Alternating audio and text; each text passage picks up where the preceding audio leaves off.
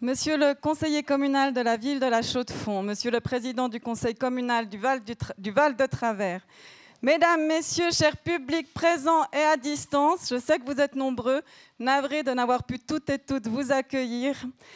Euh, nous rêvions de vous accueillir ce soir, Aurélien Barrault, pour euh, vraiment un moment qui a une saveur particulière pour toute l'équipe du Club 44. Tant ça fait longtemps qu'on voulait vous recevoir, il y a même déjà trois ans que vous deviez venir. Puis il y a eu le Covid, vous avez décidé aussi d'un temps de retrait. Et je crois qu'on doit votre venue euh, moins à la réputation d'excellence du Club 44 qu'à votre passion enfantine pour les montres.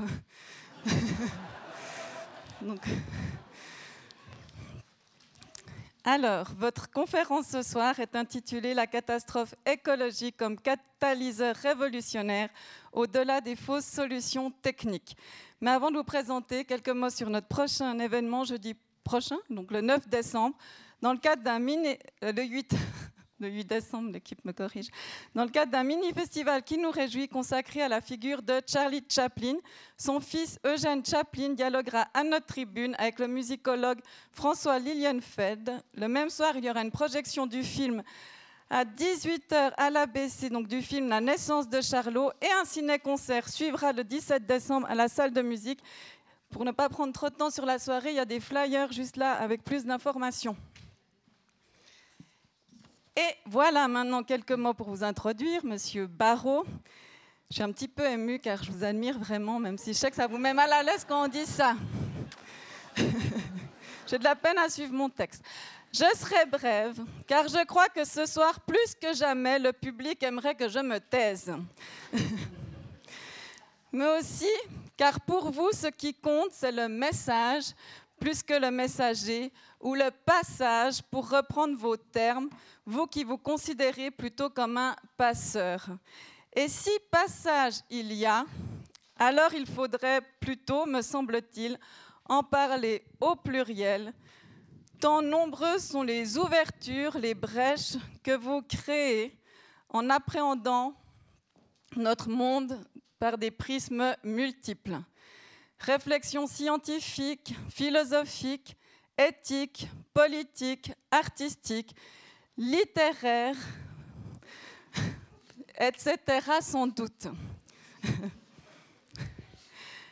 Car vous êtes astrophysicien de métier, directeur du Centre de physique théorique de Grenoble, professeur à l'Université Grenoble-Alpes et astrophysicien au CNRS, également membre honoraire à l'Institut universitaire de France. Vos recherches et votre expertise vous valent une réputation internationale. Vous avez ainsi reçu plusieurs prix scientifiques prestigieux.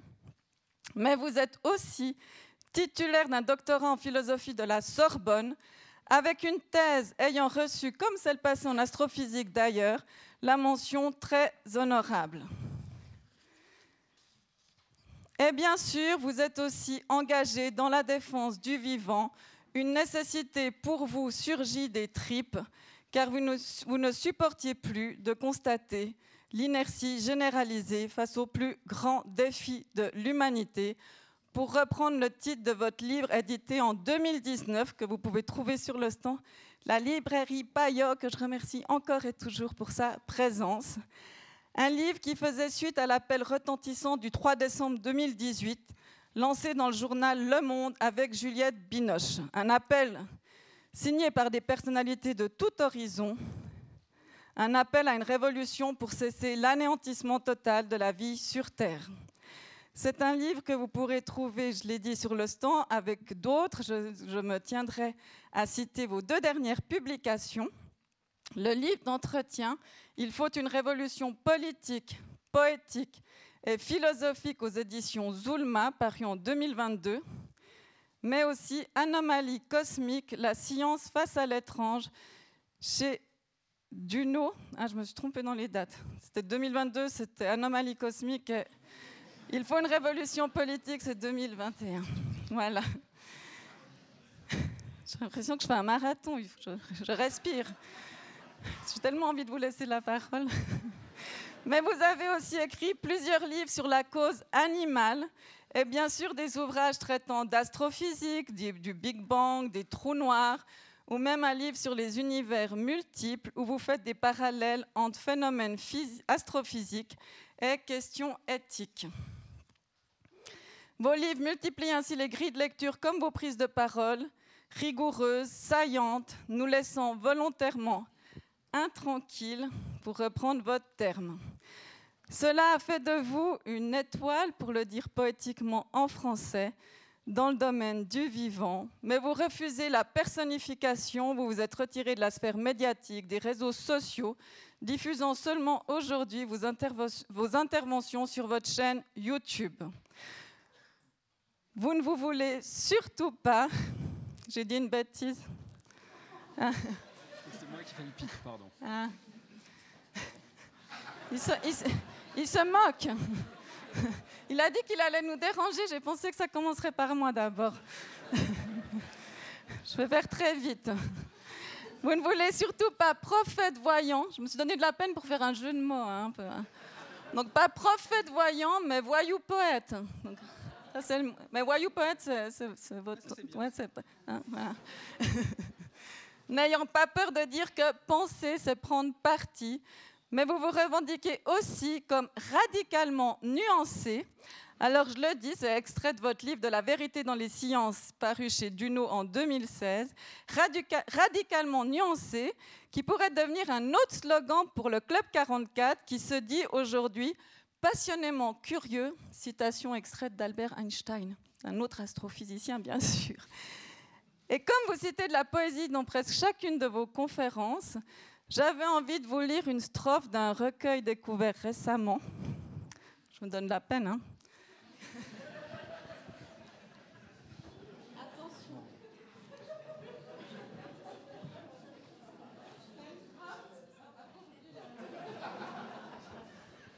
Voilà, on fait des choses un peu spéciales. Hein.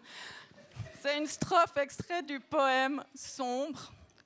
Le paysage dévasté du crépuscule comme intransigeante ouverture à l'absoluté du relatif. C'est donc un écho radicalement nuancé. ce recueil, c'est Météorite, Aurélien Barrault, Michel Lafon, 2019. À vous la parole.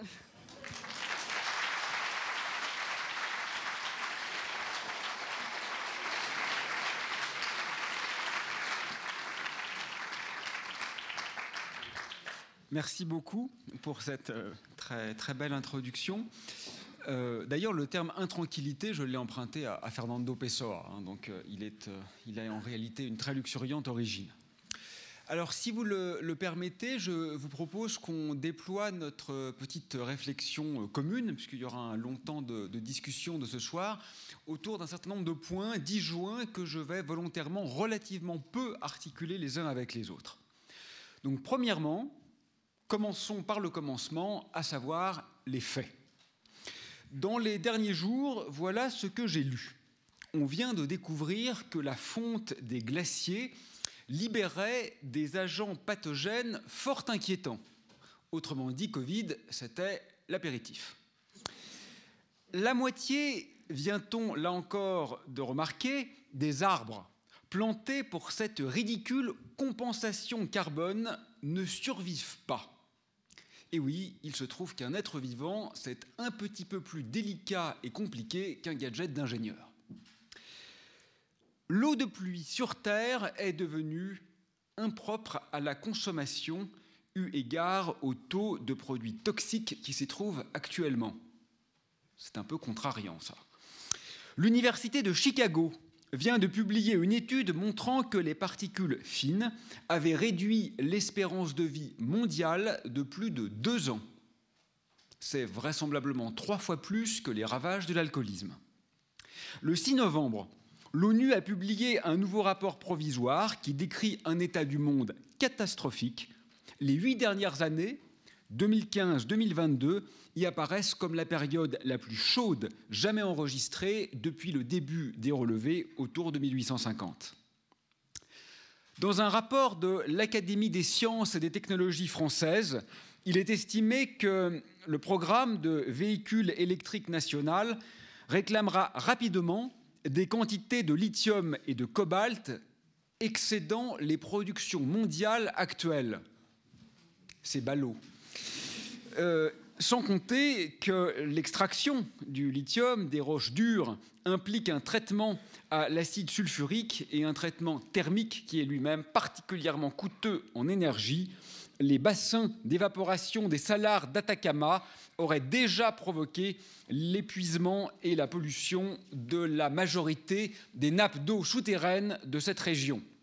Les voitures électriques ne sont pas aussi vertes qu'on a voulu nous le faire croire. Ça alors une nouvelle étude australienne vient de revoir à la hausse les phénomènes prévus d'inondations et de sécheresse extrêmes dans de nombreuses régions du globe.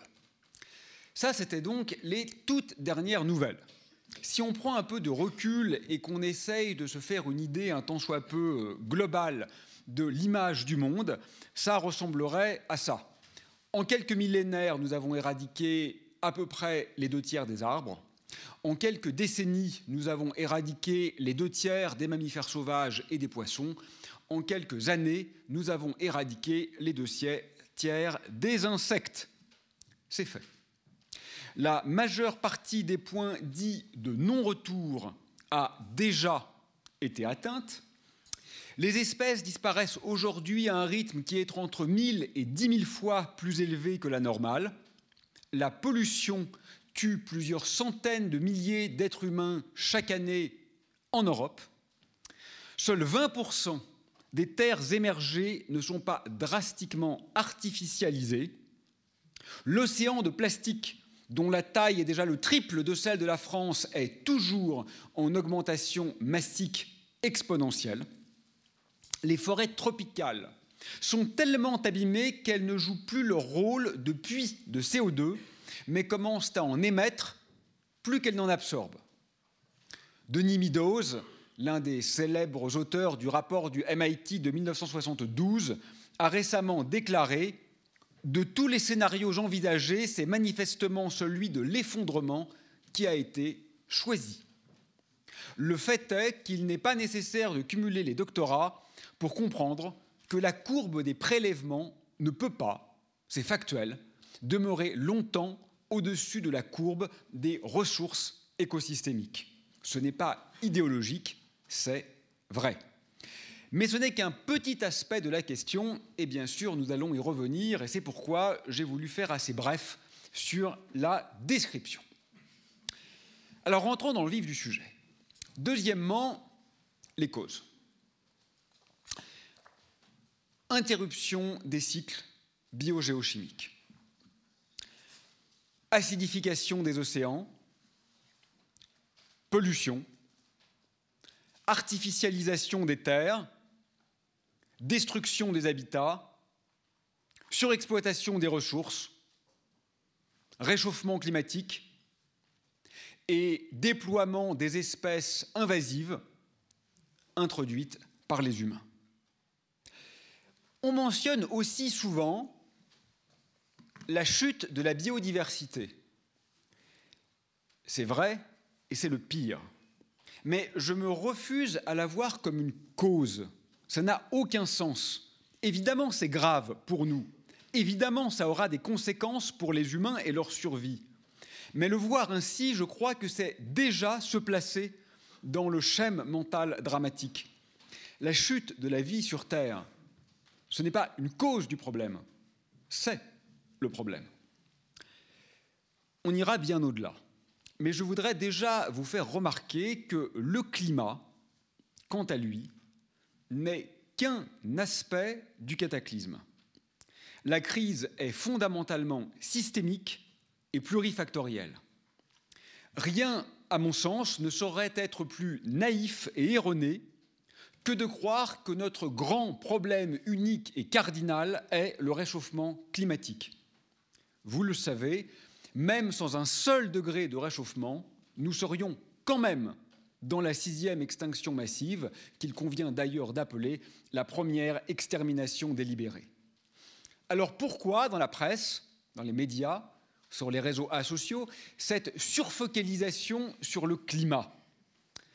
Parce que je crois, et c'est un peu tragique de le dire comme ça, c'est le plus simple de nos problèmes. C'est celui qui fait perdurer encore un peu l'illusion délirante que nous sommes face à un problème technique qui aurait une solution technique. Parce qu'en réalité, c'est à peu près tout ce que notre société d'ingénieurs est capable aujourd'hui de penser. Pour paraphraser l'adage de Maslow, vous savez que quand notre tête ressemble à un marteau, on voit tous les problèmes en forme de clou. Mais c'est un biais. Nous en sommes là. Nous sommes tellement obnubilés par la technique que nous ne parvenons plus à raisonner au-delà de son horizon qui est pourtant très limité. Prométhée est à la fois déchaîné et aliéné. Troisièmement, l'instable. Il commence, il était temps, à être compris qu'une croissance illimitée n'est pas durablement possible dans un monde fini. Bon, c'était pourtant pas très difficile à comprendre. Quiconque connaît un peu les fonctions exponentielles voit que changer la normalisation ne change quasiment pas le moment de passage des seuils. Autrement dit, le temps des petits efforts est derrière nous.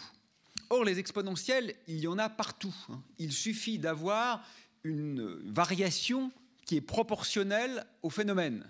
Dès que vous avez dn proportionnel à n, dn sur n égale dt, comme vous le voyez tout de suite, ça s'intègre en logarithme, et donc n est en exponentielle du temps. Les exponentielles sont omniprésentes et elles sont catastrophiques du point de vue de leurs conséquences. On sait en physique que dans ce type de situation, donc instable, le temps de vie du système est typiquement deux à trois fois le temps de doublement. Le temps de doublement pour ce qui est de l'usage des ressources est typiquement de 20 à 30 ans.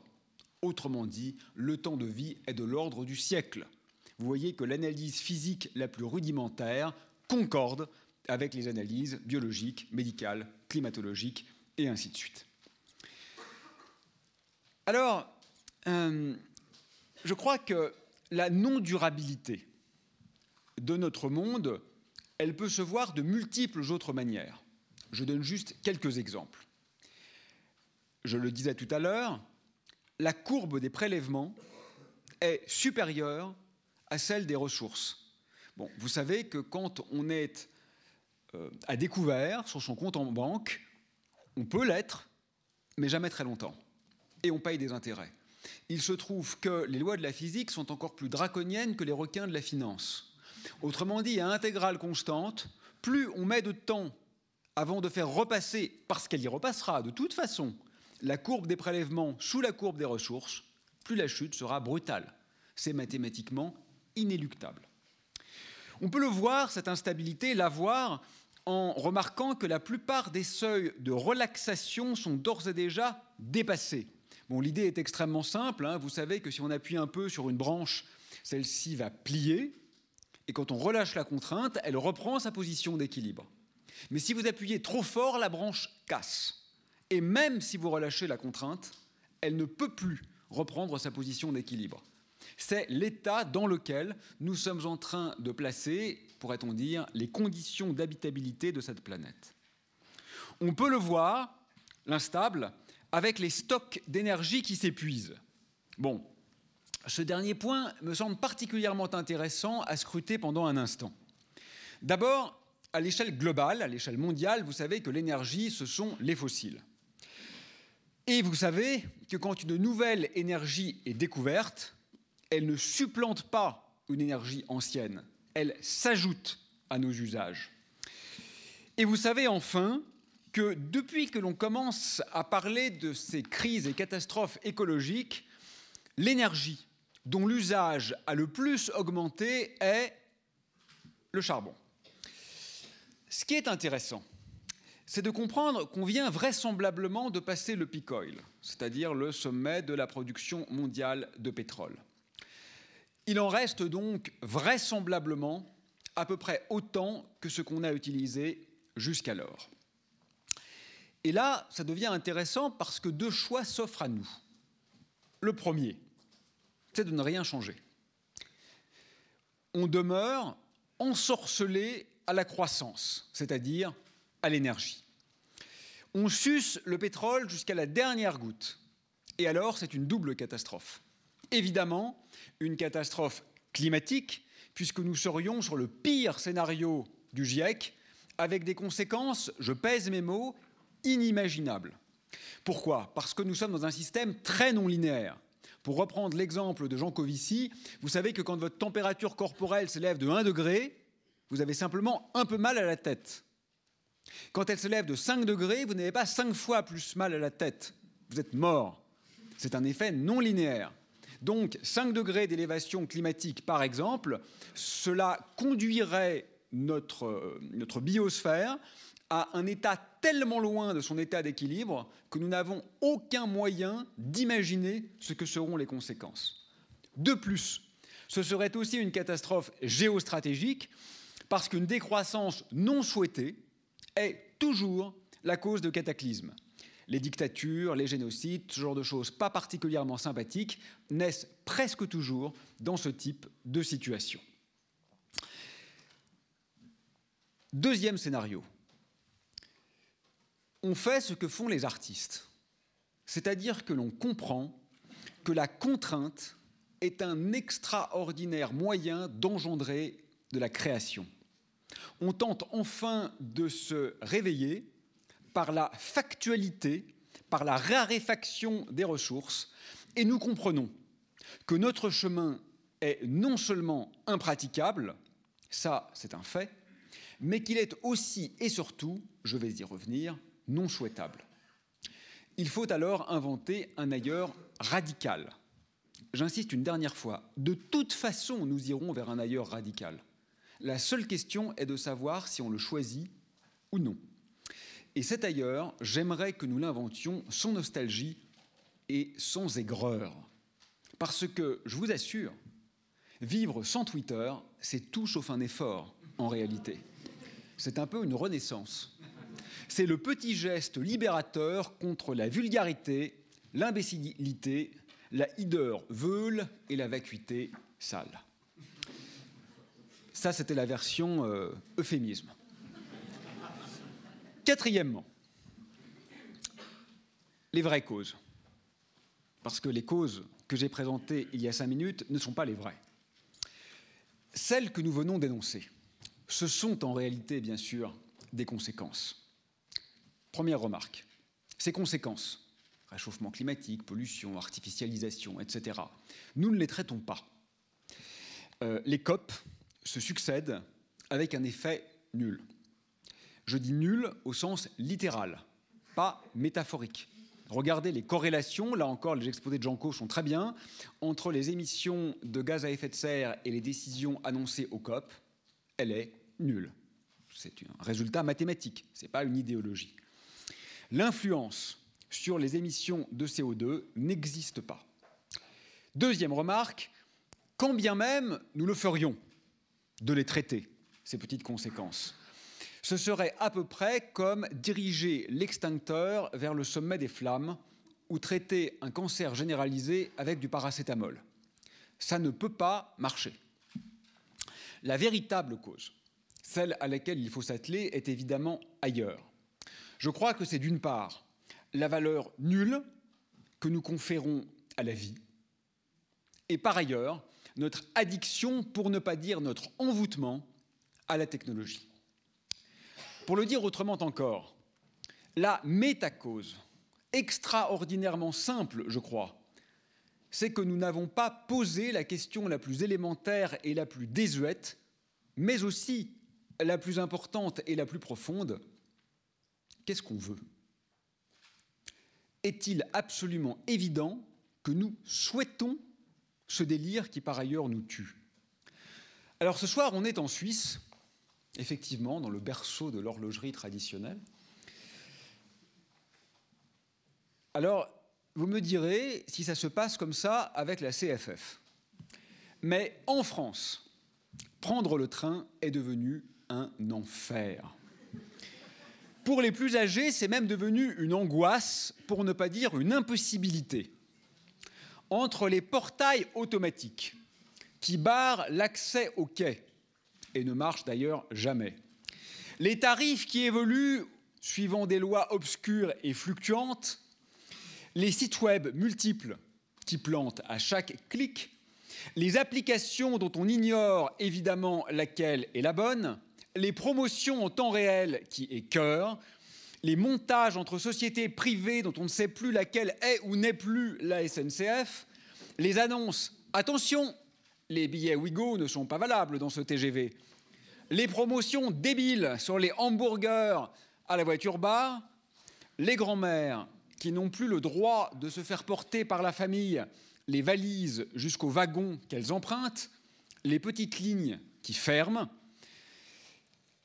les problèmes, et Dieu sait qu'ils sont nombreux, qui ne peuvent plus se résoudre en échangeant avec un être humain, mais seulement via des interfaces numériques dont on ne sait plus très bien si elles ont été à dessein ou non imaginées pour rendre fou, des poubelles connectées dans les gares, des trains rebaptisés inouïs mais accessibles seulement sur Connect. Mais quelle bouffonnerie C'est l'enfer ce truc. C'est pas une question de bilan carbone, c'est pas une question de durabilité. C'est juste que c'est intrinsèquement pourri. On n'en veut pas de cette merde. Ça répugne, ça fatigue, ça dégoûte, ça attriste et ça agace. Un tantinet quand même. Est-ce qu'on est heureux de ça? Qui ne regrette pas le temps où le train était le moyen d'aller d'un point à un autre avec sa poétique, ça fait, ça fait complètement dépasser, hein, avec sa poétique, avec sa symbolique, et non pas un rouage de cette machine de guerre économico-financière enrubannée de techno-débilité. Et je suis à peu près certain, je n'ai pas fait de sondage, c'est une intuition, que la grande majorité des personnels de la SNCF ou de son équivalent en Suisse sont d'accord avec cette analyse. Ce n'est qu'un exemple. Mais l'idée est élémentaire. Je veux dire, pourquoi ne mettons-nous pas sur la table ce que l'on veut? Nous sommes en train de construire une dystopie qui n'est pas seulement intenable, mais qui est en soi méprisable. Regardez le monde vulgaire et violent, sans étoiles et sans paroles, que nous prépare Elon Musk. Regardez la dernière escroquerie numérique, le métavers. Mais quel nom pompeux pour ne rien dire. Ce n'est que la N plusième itération d'une méthodique artificialisation. Et tout cela sur fond de la généralisation de l'intelligence artificielle. Alors là encore, soyons clairs, euh, la question, à mon sens, n'est pas de savoir s'il faut ou non décarboner l'IA. La question est de savoir si, même, s'il n'y avait aucune conséquence écologique néfaste, nous souhaiterions que des algorithmes, qui n'ont rien d'intelligence, la dit en passant, produisent un réel prévisible, normé, calculé, apte à la surveillance, sans exubérance et sans protubérance, adapté et formaté pour la rentabilité. Voulons-nous que les publicités soient ciblées pour décupler nos addictions et nos consommations, que le contenu pseudo-informationnel que nous recevons soit choisi pour confronter et pour conforter nos biais et nos convictions, que nos curriculums vitae, comme c'est maintenant déjà le cas, soient lus par des machines, que la finance mondiale qui nous gouverne dans une large mesure soit régie par des programmes dont plus personne, même leurs concepteurs et de leur propre aveu, ne comprend comment ils fonctionnent.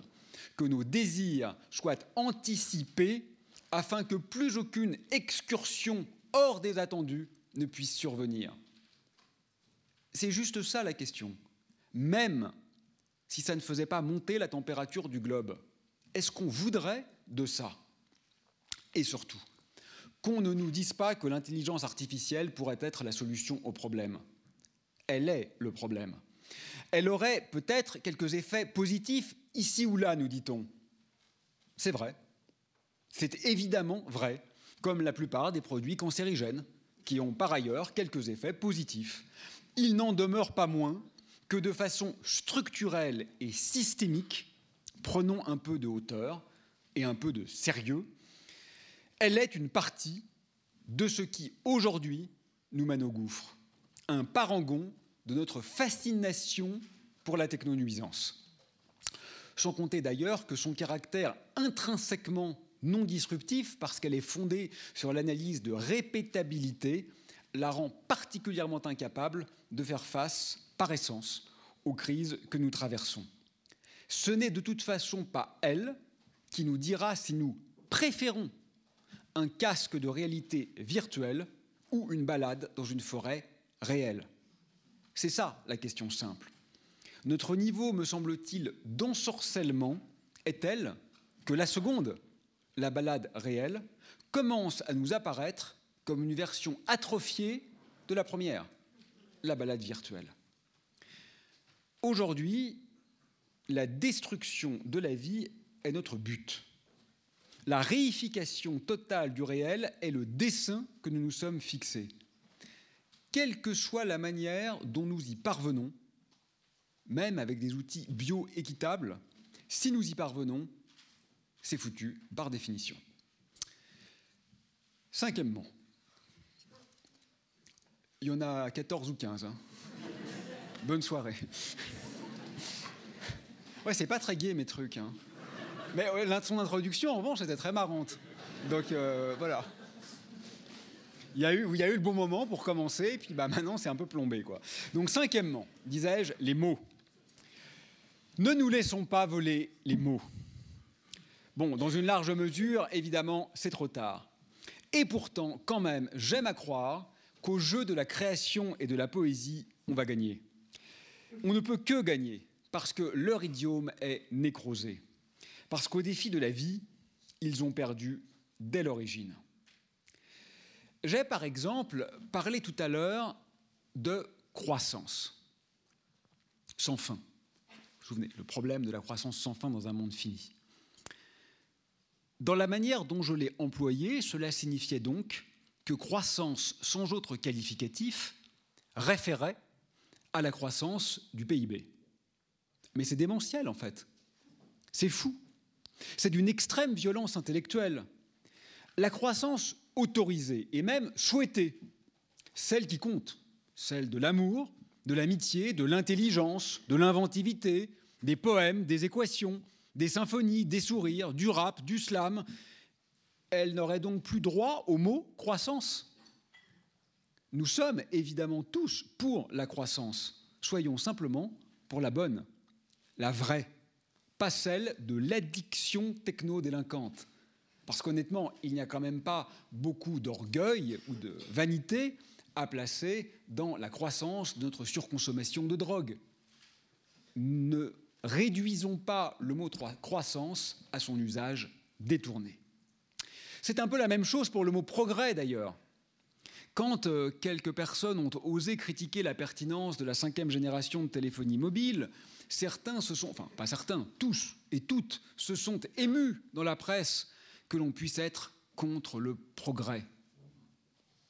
Définissons progrès si effectivement la mise en place d'une technologie dont les conséquences sont délétères du point de vue de la pollution, du point de vue de la consommation, du point de vue de l'artificialisation, du point de vue de l'addiction pour un gain réel nul, s'appelle progrès, alors je crois qu'il va falloir effectivement travailler sur le langage.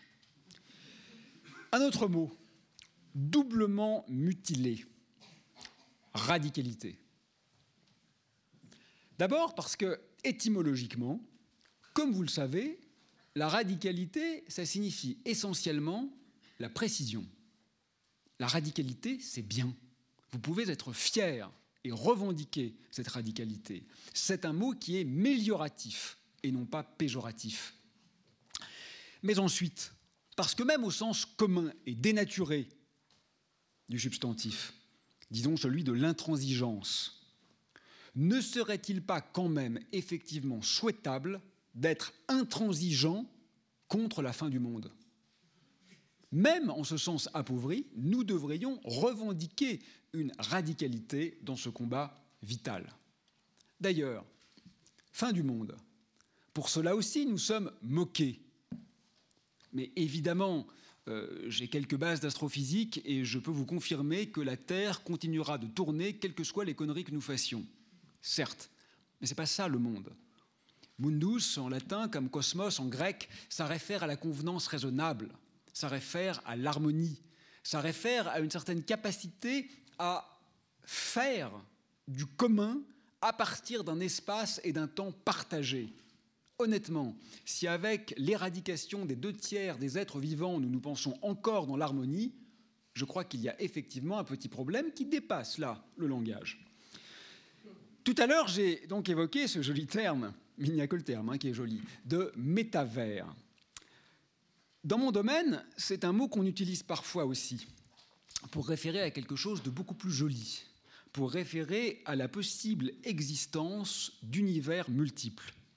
C'est une idée qu'on trouve euh, chez Anaximandre, chez Démocrite, jusqu'à euh, jusqu'à l'âge classique, avec Leibniz, en passant par la Renaissance, avec Rabelais Nicolas de Cuse, et en philosophie contemporaine d'ailleurs, avec Lewis ou Goodman. Elle fait aujourd'hui effraction dans le champ des sciences dures. C'est une idée remarquable qui peut être liée aussi bien à la mécanique quantique qu'à la relativité générale. Voilà ce à quoi devrait référer, ce terme, et non pas cette grosse bouse numérique qui est juste une arnaque de plus. Et enfin, écologie. C'est assez inapproprié en fait ce terme pour parler d'amour de la vie. L'écologie, initialement, ça signifie basiquement l'économie de la maison. Ce n'est pas ce dont il est ici question. C'est un terme qui est héritier de nos vieilles violences métaphysiques. Il pense encore dans une dichotomie de l'homme et de la nature. Et c'est une des causes cardinales de notre incapacité à imaginer tout ailleurs à nos construits. Pensez à Descola et à bien d'autres, cette binarité arbitraire entre nous et le grand autre, même posée avec bienveillance, n'en demeure pas moins scientifiquement fausse et axiologiquement dangereuse. Sixièmement, la démographie. Ça fait débat. En ce qui me concerne, je crois que ce n'est pas le problème. Un seul Elon Musk fait sans doute plus de dégâts que tout le continent africain. Plus généralement, notre idéologie actuelle consiste essentiellement à maximiser l'impact. Si nous étions donc deux fois moins nombreux, nous utiliserions simplement chacun deux fois plus d'espace et de ressources disponibles. Je crois donc que ce n'est pas la question. Nous sommes la civilisation de l'ubris. N'oubliez pas d'ailleurs que c'est ce qui a failli causer la perte de la guerre de Troie. Parce que l'enlèvement d'Hélène, honnêtement, euh, Agamemnon s'en fichait un peu. Hein. C'est aussi ce qu'explique d'ailleurs Lucrèce et Épicure. Finalement, Agamemnon et ses reîtres venaient piller Troie parce qu'ils avaient oublié la valeur de la pensée locale. Si demain donc, et Dieu vous en préserve, votre conjoint décède, allez-vous rendre à la nature les terrains dont il ou elle était éventuellement propriétaire? Probablement pas. Vous les utiliserez, vous les louerez, vous les ferez fructifier. Nous le ferions tous ou presque. Alors, à quoi bon être moins nombreux si notre mentalité n'évolue pas drastiquement? Ça n'aurait de sens que sous postulat d'auto-limitation ou de raison. Et c'est un peu l'inverse de ce qui est à l'œuvre actuellement. Et puis, vous voyez bien qu'il y a aussi quand même quelque chose de terriblement colonialiste et paternaliste dans cette question démographique. Car la démographie galopante, c'est évidemment celle des pays pauvres, alors même que ce sont essentiellement les seuls qui n'ont rien à se reprocher dans la catastrophe actuelle. Septièmement, poésie. Âme de mes tués, tuez-moi, brûlez-moi. Michel-Ange exténué, j'ai taillé dans la vie, mais la beauté, Seigneur, toujours je l'ai servi. Mon ventre, mes genoux, mes mains, rose des mois. Les coques du poulailler, la louette gauloise, les boîtes du laitier, une cloche dans l'air, un pas sur le gravier, mon carreau blanc et clair, c'est le luisant joyeux sur la prison d'ardoise. Messieurs, je n'ai pas peur. Si ma tête roulait sur le son du panier avec ta tête blanche, ou pour plus de beauté, sur ta gracile hanche, je m'interromps toujours au milieu des vers de Jean Genet parce que je me dis que c'est tellement insupportable qu'en s'arrêtant comme ça, vous ne pouvez pas ne pas avoir envie de lire la suite tout à l'heure en rentrant chez vous. C'est un extrait du Condamné à mort.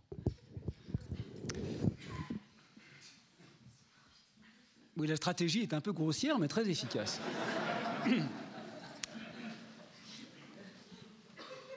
Parce que la fin est très belle, hein, la suite. Hein. Attention, roi tragique à la bouche entr'ouverte, j'accède à tes jardins de sable désolé où tu bandes seul, figé et deux doigts levés d'un voile de lin bleu, la tête recouverte. C'est très long. Huitièmement, l'arrogance. Nous sommes ceux qui n'ont rien compris. On ne peut plus continuer à donner des leçons au monde entier.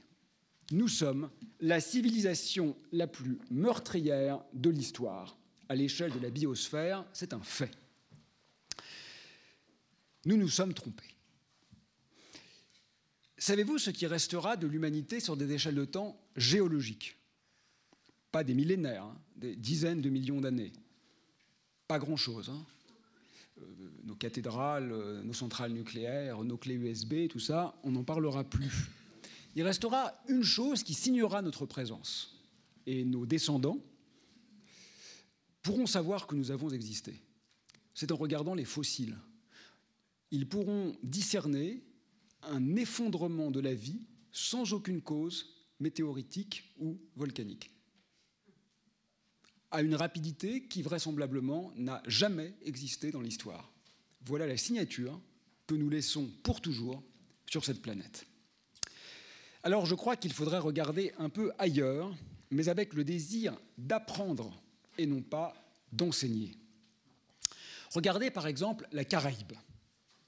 Les extraordinaires modalités de résistance des peuples réduits en esclavage, doucement, méthodiquement, dans une logique de diffraction intérieure, de plurivers symbolique, ils ont inventé un vivre en mode mineur sur une ligne de fugue, en pirate du nomos, en cosmopoète du sensible, dirait Denetem Tuambona.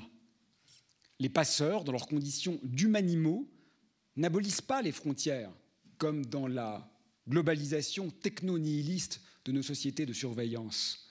Ils les transgressent en ouvrant le cosmos au chaos.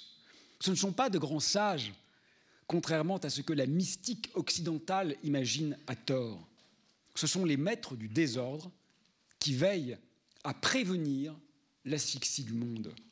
Toute la cosmopolitique indigène repose sur un réseau hétérogène de liens entre les vivants humains et non humains.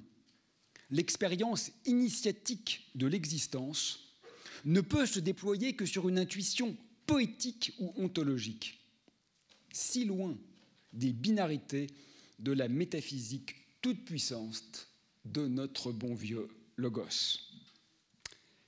Neuvièmement, Sobriété, c'est à la mode. Tant mieux. Mais ça pose quand même trois problèmes. Le premier, comment est-il donc possible que l'exécutif comprenne cela aujourd'hui alors même que ça fait 50 ans que tout est parfaitement documenté Il aura donc fallu que ces hommes et femmes politiques le ressentent dans leur corps cet été. Parions donc que l'hiver arrivant, tout cela sera très vite écarté de leurs préoccupations. Honnêtement, quelle inconséquence, quelle coupable frivolité. Les gens sérieux ne sont manifestement pas ceux qu'on croit. Deuxième problème, cette idée de sobriété laisse entendre, je l'ai lu ces derniers jours, que le temps de l'abondance était terminé pour les Européens c'est quand même oublier qu'il n'a jamais existé. Et cela relève un peu de l'indécence pour tous ceux qui en souffraient. Mais surtout, troisièmement, ça suggère, et c'est le point que je veux développer, qu'il va donc falloir faire des efforts. Et je crois que c'est terrible de le dire comme ça. parce que ça montre notre niveau d'incompréhension ou peut-être de, pauvreté sémiotique. Des efforts. Renoncer à la notification Snap pour écouter les oiseaux, c'est un effort. Préférer les livres à Twitter, c'est un effort. Choisir son lieu de villégiature pour son authenticité plus que pour son Instagrammabilité, c'est un effort. Le réel serait donc à ce point pour nous devenu une atrophie ou une pâle copie, un ersatz du virtuel. C'est quand même pathologique au sens presque littéral. Il n'y a en réalité aucun effort à faire. Il y a juste à se sevrer de nos addictions mortifères. Pardonnez-moi, je la gorge un peu enrouée. Dixièmement, ITER, c'est le nom d'un projet de fusion nucléaire. Imaginez qu'un jour, dans quelques décennies, nous jouissions d'une source d'énergie presque propre et presque illimitée. Magnifique. Nous serions sauvés. Les ingénieurs nous auraient sauvés. Alléluia. En fait, non. Pourquoi non? Ce n'est pas pour jouer les oiseaux de mauvais augure, c'est parce que c'est vrai. Ça serait sans doute, à supposer que ça marche, hein, ce qui n'est pas gagné, la pire catastrophe possible.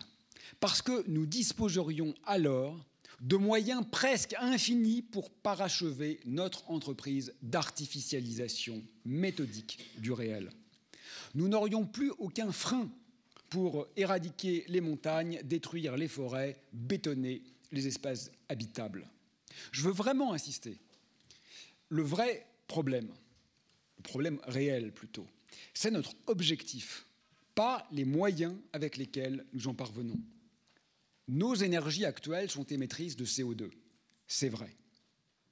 Mais c'est le moindre de leur mal. Si on les décuple, ces énergies disponibles, même sans émettre de CO2, si on ne revoit pas l'enjeu de notre être au monde, ce qu'on amplifie, c'est la catastrophe, pas la transition. Nous utilisons aujourd'hui l'essentiel de notre pouvoir matériel d'action pour détruire, pour tuer, pour dévaster, pour raser. Regardez les fonds marins, par exemple. Ils sont totalement mutilés au-delà de ce que vous pouvez imaginer par les filets dérivants. Ça n'a rien à voir avec le CO2 et le réchauffement climatique. Si vous avez dix fois plus d'énergie dans les navires de pêche, vous mutilez dix fois plus les fonds marins. Ce n'est pas un problème de propreté de l'énergie, c'est un problème de ce que nous faisons avec l'énergie. Je, reconnais que c'est trivial hein, ce que je dis là, c'est d'une simplicité biblique, mais j'y peux rien, nos décideurs n'ont toujours pas compris. Plus de moyens sans une révolution des désirs ne signifierait qu'une chose, le déploiement de ce que Edgar Morin nomme le thanatocène, c'est-à-dire l'ère de la mort. Dixièmement, non j'y étais je crois, onzièmement, richesse. un petit nombre de personnes concentrent l'essentiel des richesses mondiales. C'est évidemment abject, injustifiable, intenable. Une meilleure répartition des biens sauverait un nombre incalculable de vies. C'est indéniable, et ne pas en tirer les conséquences est quand même assez consternant. Tout cela est tellement évident que je pense ne même pas avoir besoin de l'argumenter. Ce que je vais argumenter, c'est qu'en parallèle de cette vérité, il y a une autre évidence qui donne un peu d'espoir, celle-là, et qui est souvent oubliée. C'est qu'il n'y a rien, absolument rien à envier dans ces mondes morts. Franchement, ils sont pauvres, c'est réel, de jets privés, de piscines surchauffées, de yachts et de Porsche. Rien de ce qui fait sens de ce qui compte vraiment. Rien n'est là. Pensez à la musique, à la poésie, au sourire de l'être aimé, à une discussion autour d'un feu, au rire d'un enfant, aux larmes d'un artiste. C'est tout le contraire, presque littéralement, de l'aseptisé triste et lisse de ces univers surannés et ostentatoires, que je connais d'ailleurs. Ces prétendus puissants sont à plaindre les familles, et il y en a, où tout est fait pour que surtout les jeunes ne soient jamais en circonstance de rencontrer quiconque hors de leur milieu social. Mais c'est l'enfer. Je crois qu'il faudrait être généreux et leur donner à eux un peu de notre richesse vraie. Les envier, ce serait terriblement manquer d'ambition. Ce serait un dessin ou un objectif incroyablement régressif. Vous savez, un peu comme quand certains supposent que l'Occident est l'horizon de désir de l'Afrique. Mais c'est une méconnaissance crasse des imaginaires tumultueux de ces pays qui, effectivement, aimeraient ne plus souffrir du colonialisme et de la dette, mais qui ont de toutes autres ambitions, croyez-moi, que nos échecs. Douzièmement, autonomie. Je crois que la sphère technique a, dans une certaine mesure, pris son autonomie. Ce sont des machines qui construisent des machines, des logiciels qui conçoivent des logiciels, sous notre contrôle évidemment, et avec notre intervention naturellement. Mais vous voyez bien quand même que quelque chose se déploie un peu en parallèle. Si par exemple vous demandez à une administration de faire preuve d'humanité dans une situation d'injustice notoire, la réponse la plus fréquente de l'opérateur sera J'aurais bien aimé, mais le programme ne veut pas. C'est quand même bien souvent le programme qui décide. Le monde technologique ressemble de plus en plus, c'est une idée développée par Catherine Thomas, à un organisme dont nous serions l'hôte consentant et parfois récalcitrant. Parce que, comme je le disais tout à l'heure, demandez à votre maman ou à votre grand-père d'acheter un billet de train en ligne, et vous verrez qu'il n'est pas toujours consentant, l'hôte. La technique, ancien allié, s'est muée en parasite, déjà pathologique et bientôt létal. Euh, de mon côté, je verrais plus qu'un être vivant une sorte de développement de type cancéreux. Et je crois que l'analogie est frappante. Mutation, métastase, prolifération. Mais ce qui m'importe avant tout, là encore, c'est l'autonomie. Vous savez que les cellules malignes vivent leur propre mécanisme de sélection, hélas pour nous. Elles échappent à l'homéostasie et à la sénescence. Elles ont effectivement besoin d'un hôte pour exister, mais elles n'en dépendent plus que marginalement, jusqu'à son trépas. Ainsi, je crois, en va-t-il dans une large mesure de nos machines. Alors, la situation est quand même simple, hein, de deux choses l'une. Soit, comme le disent beaucoup de chefs d'entreprise et de politiques, il ne peut pas en être autrement. Ça ne vaut même pas le coup de se poser la question. C'est le sens de l'histoire, nous ne pouvons pas y échapper.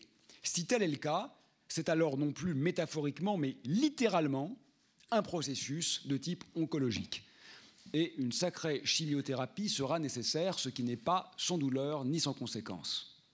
Si c'est faux et que nous avons encore le contrôle, bah alors il faut le prouver, il faut le montrer et il faut l'exercer.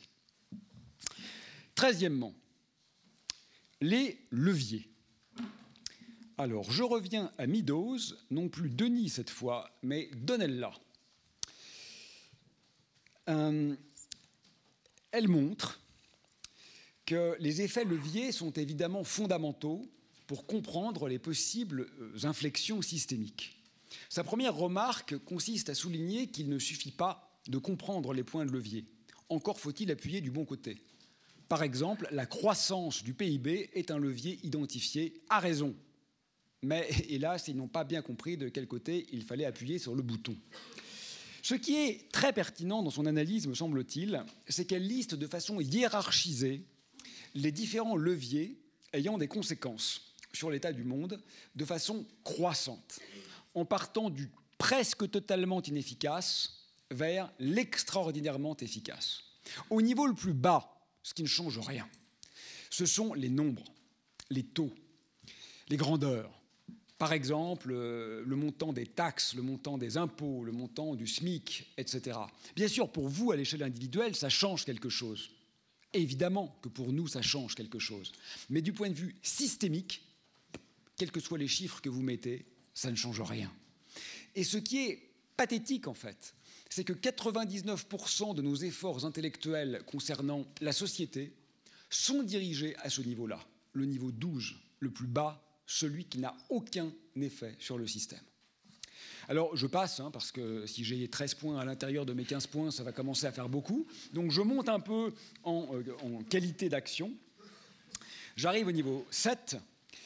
Euh, l'attention, dirais-je, aux, boucles de rétroaction. Bon, je vais simplifier.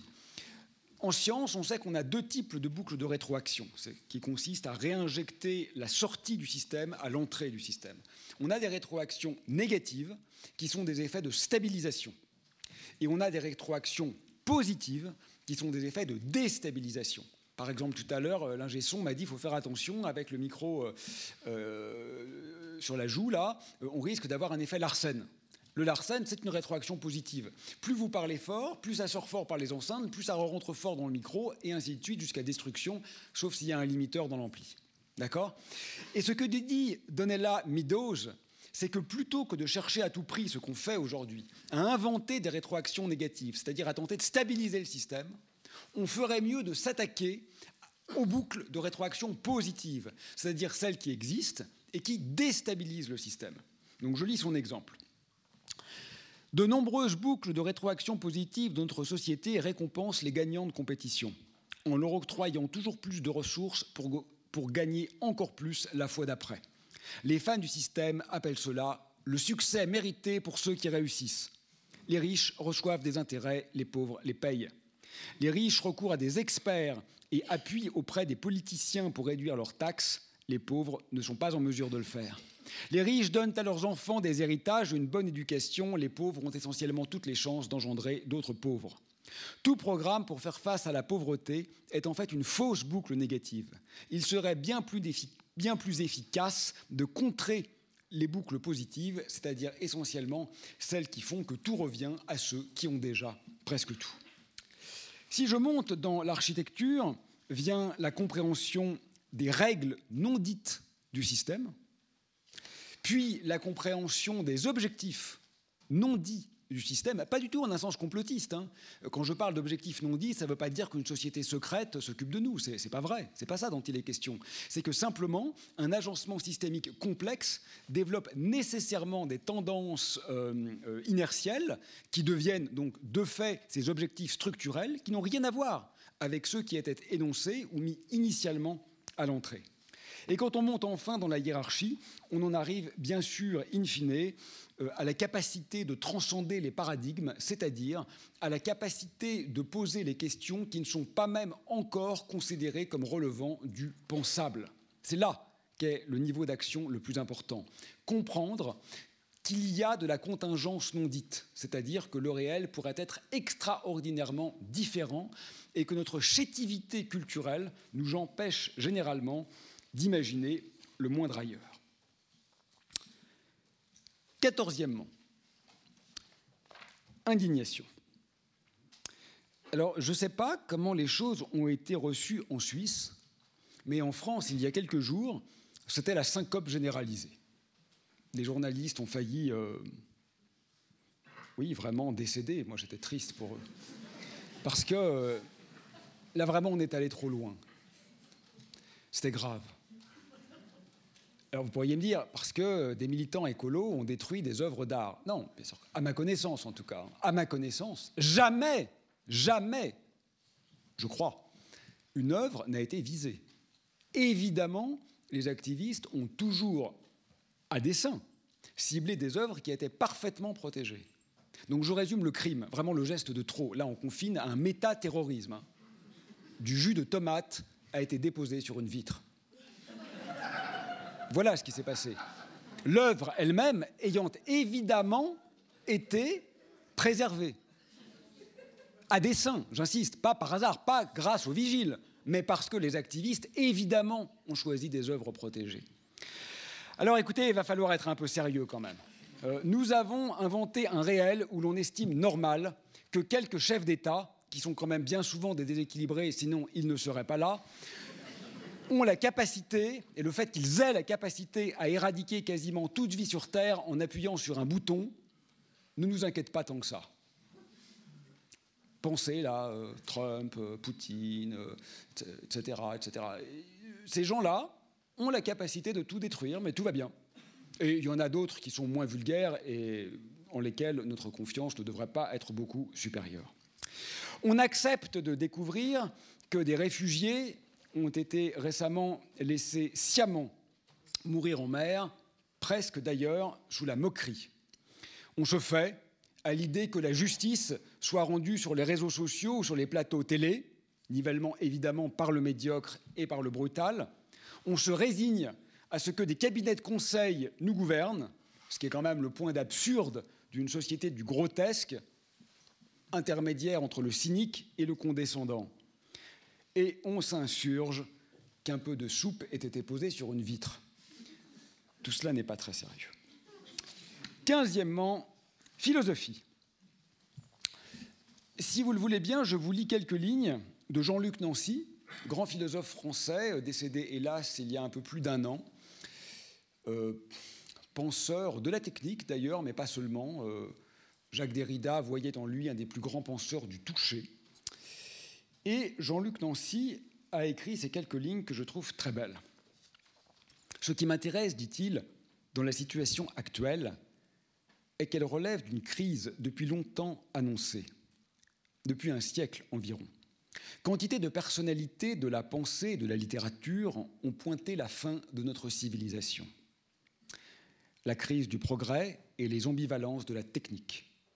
Je pense notamment aux avertissements de Freud, de Paul Valéry, de Bergson, de Heidegger, de Gunther Anders et de Jacques Ellul.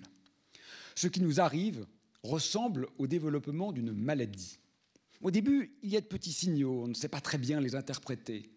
On cherche à comprendre, on tâtonne, on hésite, on se dit ne nous inquiétons pas trop. Et puis d'un coup, la maladie se déclare, elle devient évidente. C'est ce qui arrive aujourd'hui. Là, on peut décider enfin de nommer la maladie. Le mot grec crisis contient d'ailleurs cette idée de jugement. Je pense qu'il s'agit, comme le disait Paul Valéry, d'une maladie de l'esprit. C'est aussi ce que dit Edgar Morin et c'est aussi ce que je pense, sans me comparer à ces géants. J'emploie, dit Nancy, volontairement ce mot, tout en sachant qu'il ouvre la porte à tous les malentendus. C'est un mot dangereux, esprit mais je n'en vois pas d'autre pour parler de ce dont souffre notre civilisation. C'est cela qui donne souffle à une société. L'esprit, pour moi, ne désigne pas une substance éthérée à caractère divin. Il désigne la possibilité de se rapporter à une réalité qui échappe. On est dans l'esprit quand on reconnaît pas seulement intellectuellement, mais aussi existentiellement et affectivement qu'on est dépassé par quelque chose qui ne demande pas à être simplement maîtrisée. Une culture ne peut être vivante que quand elle est prise dans une vie de l'esprit que nous avons perdue. Je pense à la phrase de Bailly qui écrit L'athéisme n'a pas été capable d'irriguer son propre désert. Il y a une énorme illusion de la modernité dont nous avons en fait tout juste commencé à prendre conscience. La liberté comprise comme libération d'une humanité qui aurait surmonté toutes ses dépendances. À beaucoup de signes, nous savons désormais combien nous perdons de liberté réelle dans les destructions et transformations profondes des conditions de vie sur la planète. L'image de l'autodétermination continue à nous fasciner alors même que c'est en elle que se trouve le problème. J'avais dit 15, bah j'ai menti. Seizièmement, la science. On pourrait penser que la science est salvatrice, qu'elle est par essence du côté du bien parce que du vrai. Pensez à la convergence des essences dans le banquet de Platon. Ce n'est pas aussi simple. D'abord parce que le rapport de la science à la vérité est en réalité très complexe, mais ce n'est pas ici le lieu d'en discuter. Certes, la science aide à décrire la situation dès lors qu'un certain prisme est choisi. Mais elle ne dit jamais où il faut aller. La science ne peut pas nous dire si l'oiseau de Twitter est plus ou moins important que celui de chair et de plumes qui tente de survivre dans nos forêts asphyxiées.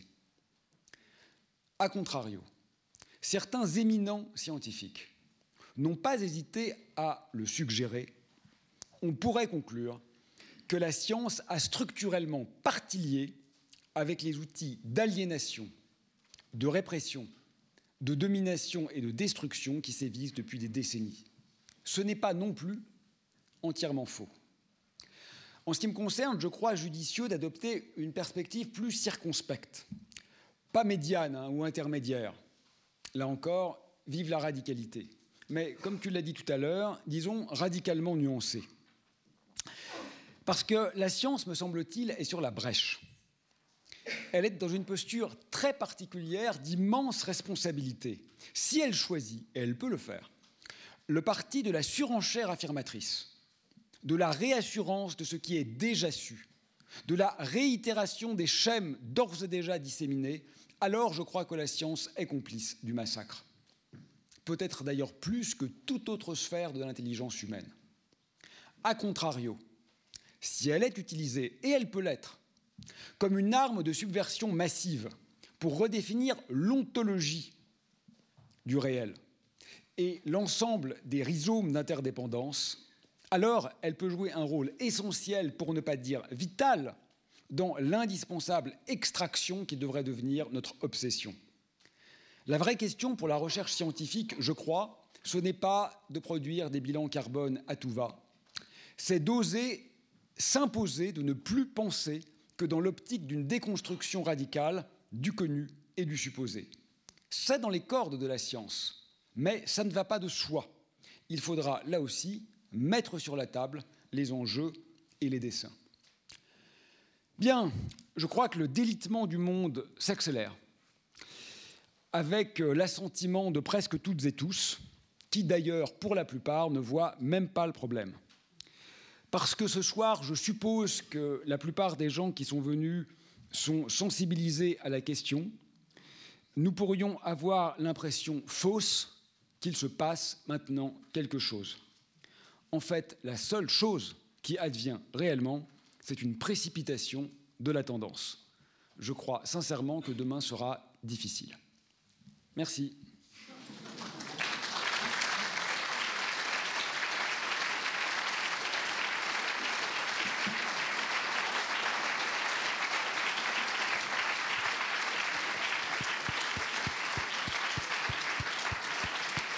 Comme, euh,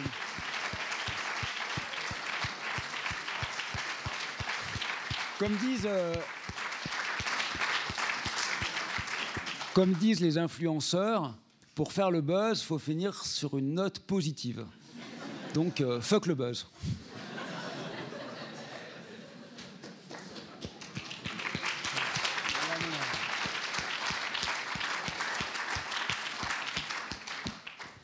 Ben mince, ça m'a cassé l'effet que je voulais faire. Parce que je voulais citer, parce que je saute la poésie ce soir, votre dernière strophe qui dit toute pensée qui ne crée pas qui, toute pensée qui ne crée pas d'amour m'ennuie. Mais bon voilà, c'était pas le moment que ça. euh, ben, précision horlogère, hein. une heure euh, timing respecté, donc on a 40 minutes pour dialoguer ce qui vous tient très à cœur. Donc j'ouvre euh, aux questions, réactions.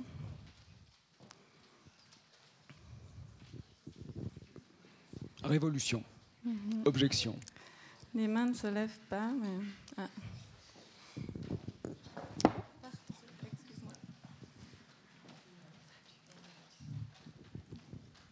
Merci. Alors, euh, bah déjà, merci pour ce que vous avez dit. C'était très, très bien, très intéressant. J'ai bien aimé la façon de vous présenter, etc.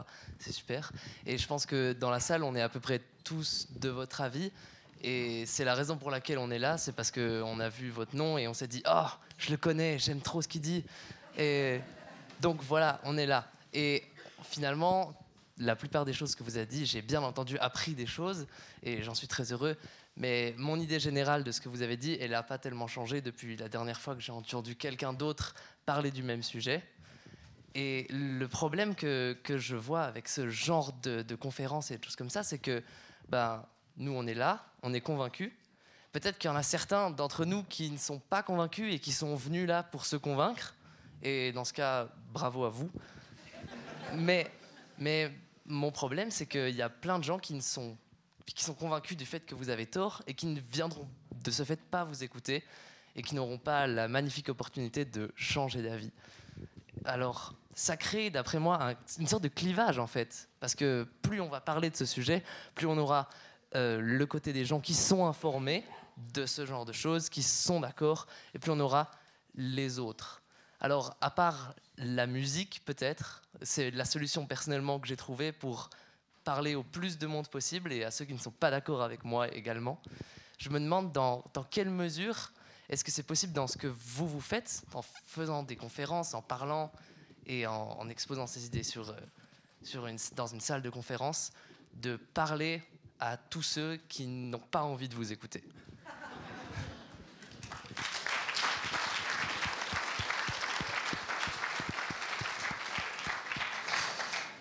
Merci beaucoup. Bah, évidemment, je suis d'accord avec toi. hein. Donc, euh, ce que tu viens de dire, je, pourrais le dire mot pour mot. Donc, je suis entièrement conscient de cet écueil et tu as évidemment raison de, de le souligner.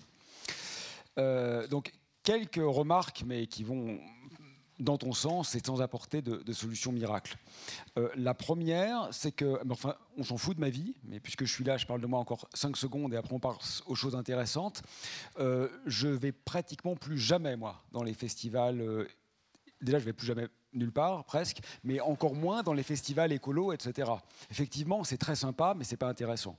Récemment, j'ai été quand même au MEDEF, euh, c'est le patronat français. Euh, je suis allé au ministère des Finances, je suis allé à l'école polytechnique et à l'école centrale, qui sont des formations d'ingénieurs, leur dire vous n'êtes pas la solution, vous êtes le problème. Donc là, j'ai été à Super Héros. Quand ils m'ont demandé la seule solution, enfin, ce qu'il fallait faire pour améliorer l'école, je leur ai répondu fermer l'école. Et ce mais en fait, le problème de ça, c'est que c'est même pas plus utile. Parce que là, pour le coup, c'est très pour l'ego. Tu as l'impression d'être le chevalier blanc. Euh, en fait, d'abord, c'est faux. En fait, c'est faux. Il faut, vraiment être conscient des limites de cela, parce que d'abord, tu fais partie de leur monde, que tu le veuilles ou non. Tu fais quand même partie de leur monde, ils le savent très bien, et donc tu n'es pas si dangereux que ça, parce que bien sûr, je fais moi-même partie du problème. C'est une évidence, je suis astrophysicien, je suis dans le monde de la technoscience. Et ensuite, parce que un peu, tu vois, de déconstruction subversive est très bon pour le système. Euh, ça donne un peu d'air. Et je crois en réalité que ce qui est terrible, c'est que même des propos très radicaux jouent favorablement. Euh, tu vas dans une émission de télé, j'en ai fait très très peu, mais les rares fois où ça m'est arrivé il y a plusieurs années, tu expliques en gros explicitement que cette émission est de la merde et fait partie du problème. Et à la coupure pub, le producteur vient te dire c'est génial, on a eu un pic d'audience incroyable. Et ça, c'est l'effet Don't Look Up, en fait. Tu te rends compte que c'est tellement verrouillé que, in fine, même ceux qui jouent à contre jouent quand même à pour. Ça, c'est le. C'est vraiment l'orfèvrerie de notre système capitaliste. hein. Ça marche hyper bien, jusqu'au moment où ça va vraiment se casser la gueule. Mais là, ça marche, c'est étonnant, en fait. C'est assez génial, finalement. La capacité de même pas de récupération, mais je dirais d'ingestion par le système de toute parole. Bon, faut que je, je me dépêche un peu. Donc ça, voilà. Bon, première remarque qui est euh, presque encore pire que ce que tu disais. C'est-à-dire que je crois que même parler à l'ennemi, en fait, joue dans son camp. Deuxièmement, euh, je pense que c'est aussi pour ça qu'il faut que les visages tournent, et que donc moi, je fais quand même énormément moins de choses que dans le passé. Je pense que c'est important qu'il y ait de, nouvelles personnes qui ont de, nouvelles manières de s'exprimer, qui défendent la même idée, ou, des idées un peu différentes. Ça, ça a aussi une capacité à surprendre. Il y a des gens qui ont découvert avec Greta, etc. Et ben, c'est très bien. Euh, et je crois qu'elle a plus ou moins euh, fait preuve de retrait, et je trouve ça très bien. Donc, moi, j'aime que ça tourne comme ça. Il n'y a pas de héros, il n'y a pas de gourou, il n'y a pas de porte-drapeau. Ce qui compte, c'est le drapeau, juste le drapeau. Donc, ça, c'est une, chose. Ensuite, euh, stratégiquement, euh, moi, je pense qu'il faut surprendre. Et ça, c'est aussi une manière de de, déjouer les choses. Alors, une fois de plus, je parle encore 5 secondes de moi parce que c'est juste l'exemple que je connais, mais je suis sûr que c'est vrai pour beaucoup d'autres gens. Euh, j'ai sorti récemment un petit livre d'astrophysique, de vulgarisation astrophysique. Euh, et, euh, et, dans ce petit livre d'astrophysique, j'ai fait pas mal de remarques écologiques. Alors, l'éditeur m'a dit bah, Ouais, c'est bien, mais ça n'a rien à faire là ils sont sympas, donc ils ont bien voulu que je les laisse. Et c'est ça que je trouve intéressant, c'est que là, les gens qui achètent ce bouquin-là, eux, ils s'attendent pas du tout à trouver ça. Donc là, on, peut vraiment tout. En fait, il faut tricher. Il faut, il faut se comporter comme un voyou. C'est-à-dire, euh, là, j'aurais dû, j'aurais dû ce soir annoncer une conférence d'astrophysique, en fait. C'est vrai. C'est vrai. Je, je, vais y penser pour la suite. Bon. Mais sur l'essentiel, je suis d'accord avec toi. Voilà.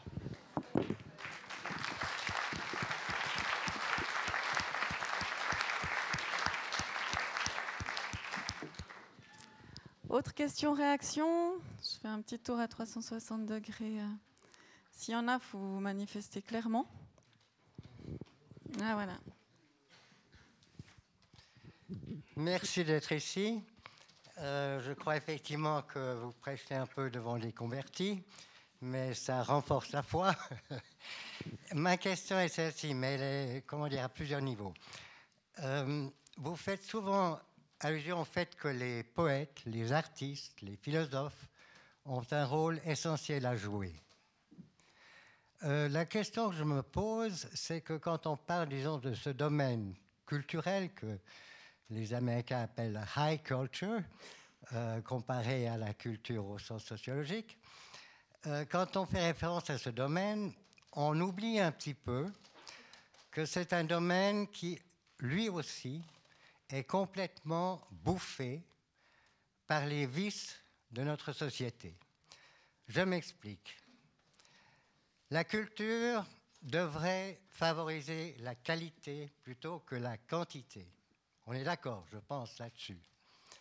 Or, comment dire, la réputation d'un livre euh, se base sur le nombre d'exemplaires vendus. La réputation d'un tableau se base sur le prix atteint en vente aux enchères, et ainsi de suite. C'est une chose. Autre chose dans le domaine de la culture, c'est, et là c'est peut-être un peu subjectif, mais je pense que la culture se centre sur le mystère du désir. Or, que se passe-t-il en société? C'est que le désir est complètement réduit à l'esclavage. Il n'y a plus de désir libre. On est bombardé par la publicité. Chaque fois qu'on voit un écran, il y a des modèles de vie qui s'imposent. Quand on sort dans la rue, on voit des modèles de transport, voitures de sport, voitures de luxe, des modèles d'habillement, des parfums, des musiques. Tout est canalisé, dirigé par un système que personne ne contrôle. Je m'arrête là, mais j'aurais d'autres choses à dire, mais je ne veux pas prendre trop de temps. Merci beaucoup.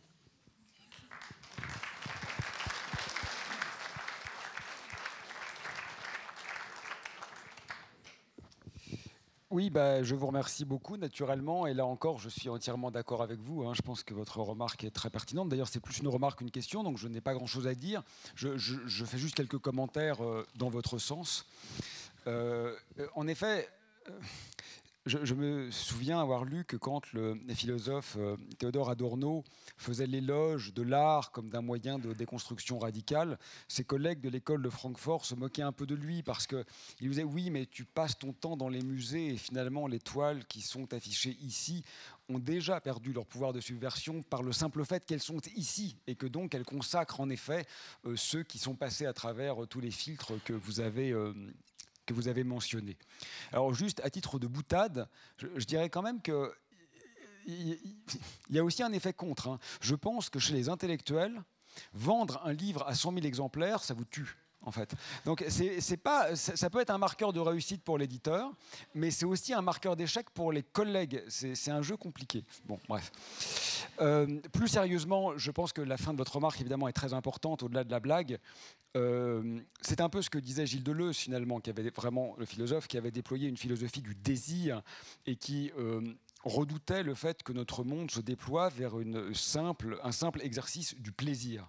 Et c'est vrai que je trouve vraiment important d'essayer de renouer avec l'idée d'un désir qui ne soit pas seulement une manière de tendre vers le plaisir, mais qui ait un sens en tant que tel. Donc une pensée, une, presque une ontologie du désir qui vaut quelque chose, euh, même dans l'insatisfaction, puisqu'il peut effectivement ne pas la revendiquer. Voilà, donc je, suis d'accord avec vous, c'était juste une remarque, et, c'est vrai que le... Oui, oui, en fait, quand vous le disiez, je me disais que ça avait l'air très élitiste, en fait, de se dire l'avenir appartient aux poètes et aux, musiciens. Mais euh, je, crois que... Enfin, je crois pas qu'il y ait un seul poète publié aujourd'hui, enfin publié euh, et vendu euh, que, que, j'aime en fait. Donc je, je, crois que le poétique, ça peut aussi être, être l'intime. Quoi. Il y a du poétique euh, dans certains de nos gestes qui relèvent euh, de la sphère privée, qui sont peut-être les moments où voilà, on, explore quelque chose de vraiment signifiant loin des éditeurs.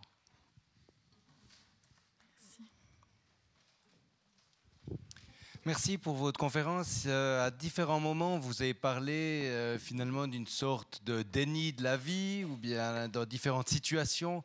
Combien finalement euh, cette vie était mise en marge peut-être de notre système capitaliste? Et puis quand on réfléchit au comment, les difficultés, on les partage, vous montrez une complexité. Est-ce que peut-être cet aspect où il s'agirait de resacraliser la vie par rapport euh, notamment à toutes les espèces qui disparaissent, pourrait être une solution, une façon de, rassembler finalement les gens vers un objectif euh, commun? Bon, la, réponse simple, bien sûr, et je ne sais pas, hein, sinon, euh, sinon on, le ferait. Alors sacraliser, c'est difficile parce que ce qui relève du sacré, bien souvent, échappe justement euh, à la prescription. Euh, on, ne peut pas. Euh, vous avez vu, tous les grands philosophes ont essayé de prouver l'existence de Dieu ou l'inexistence de Dieu d'ailleurs, mais enfin historiquement c'était plutôt l'existence. Je ne pense pas que jamais un athée ait eu la foi en lisant ces démonstrations. En fait, ça ne marche juste pas, cette manière de faire. Et c'est pour ça que resacraliser, c'est quelque chose de très difficile si on le prend au sens littéral. Peut-être que sans aller jusque-là, euh, c'est la question du lien qui se pose. Euh, c'est-à-dire qu'effectivement, euh, j'entendais l'autre jour une philosophe mentionner que si je vous dis smartphone, enfin je dis vous, mais ça vaut pour moi aussi, bien sûr, on a instantanément une centaine d'images mentales qui peuvent revenir à nous, et parfois très belles d'ailleurs, des, messages d'amitié intense, euh, des découvertes annoncées, des bonnes nouvelles de ses enfants, enfin, c'est pas forcément des choses euh, euh, déplaisantes ou insignifiantes. Il y a tout un imaginaire du smartphone. Si je vous dis chevreuil, je crois que c'est l'exemple qu'elle avait pris, c'est un animal très banal, un des animaux avec lequel l'humanité a eu le plus de rapports dans son histoire. La plupart d'entre nous n'a strictement aucune image mentale qui nous revient. Et donc, sans même peut-être quelques-uns ont, des histoires avec des chevreuils, et je vous en félicite. Mais je suis sûr que la majorité d'entre nous n'ont pas un grand euh, passé d'échange avec les chevreuils. Et donc voilà, et donc je pense qu'effectivement, euh, il y a vraiment un déficit de lien dont j'ai du mal à m'expliquer l'origine, mais dont, euh, dont, la factualité est patente. Euh, euh, enfin, dans nos villes, hormis les animaux domestiques qui sont essentiellement des créations humaines par croisement, les seuls non-humains qu'on croise, c'est des oiseaux, et essentiellement des pigeons. Non mais c'est vrai. Mais moi je trouve ça très beau les pigeons. moi j'aime beaucoup les pigeons, mais on regarde pas les pigeons. On leur fout des coups de pied quoi. C'est incroyable. C'est le seul non-humain, non-animal de compagnie qu'on croise encore tous les jours, toutes les heures presque, les pigeons. Mais est-ce que vous, qu'est-ce que vous connaissez Et ça vaut pour moi aussi. Hein, c'est pas un vous d'invective. Qu'est-ce que nous connaissons à l'éthologie des pigeons? On s'en fout en fait. Vous savez quelle est la saison des amours, vous savez euh, comment ils élèvent leurs petits, euh, euh, vous, vous, savez ce qu'ils aiment, ce qu'ils désirent, ce qu'ils attendent de nous? On n'en a aucune idée. Et c'est ça qui est très étrange, parce que ce n'est pas euh, des baleines bleues qui sont à l'autre bout du monde, c'est les rares vivants qu'on croise. Alors je ne sais pas comment, euh, comment ces intérêts euh, peuvent être renoués. Je ne sais même pas s'il est nécessaire de les renouer, d'ailleurs, je le crois, mais ce n'est pas un savoir scientifique, c'est un pari. Mais en tout cas, ce qui est sûr, c'est que... on peut quand même choisir de se désaliéner d'un certain nombre de choses. bon, on verra ce que ça donne. Ça ne veut pas forcément dire que la réorientation suivra, mais on sait déjà ce dont nous sommes dépendants avec des conséquences mortifères. le seul point d'espoir que je voudrais dire là-dessus, et je, suis un peu trop long pour dire des choses assez plates, mais le seul point d'espoir là-dessus, c'est que euh, beaucoup d'autres cultures ont habité cette planète, et la plupart des autres cultures n'avaient pas du tout le rapport que nous avons à la vie. Et donc on ne peut pas se dire c'est en nous, c'est dans nos gènes, les humains, ils s'intéressent aux objets et pas aux animaux. C'est juste faux en fait. La plupart des humains qui ont habité cette planète euh, s'intéressaient énormément aux non-humains. Regardez les peintures de Lascaux, c'est incroyable. Il n'y a que des animaux. Moi, je trouve ça euh, euh, à pleurer d'émotion, littéralement. Vous dites le premier artiste que l'on connaisse. Il y en a eu d'autres avant, forcément. Mais peut-être le premier grand artiste que nous connaissions. vraisemblablement, c'est un, auteur unique, sans doute, qui a peint les, les murs de Lascaux. C'est incroyable, hein, c'est vraiment d'une beauté saisissante. Il n'y a aucun humain. Il y a un humanoïde qui est horriblement mal dessiné. Tout le reste ne sont que des animaux. Donc nous, avons eu cet intérêt. C'est en nous. C'est en nous. Euh, mais aujourd'hui, ce n'est pas euh, ce vers quoi nous nous dirigeons.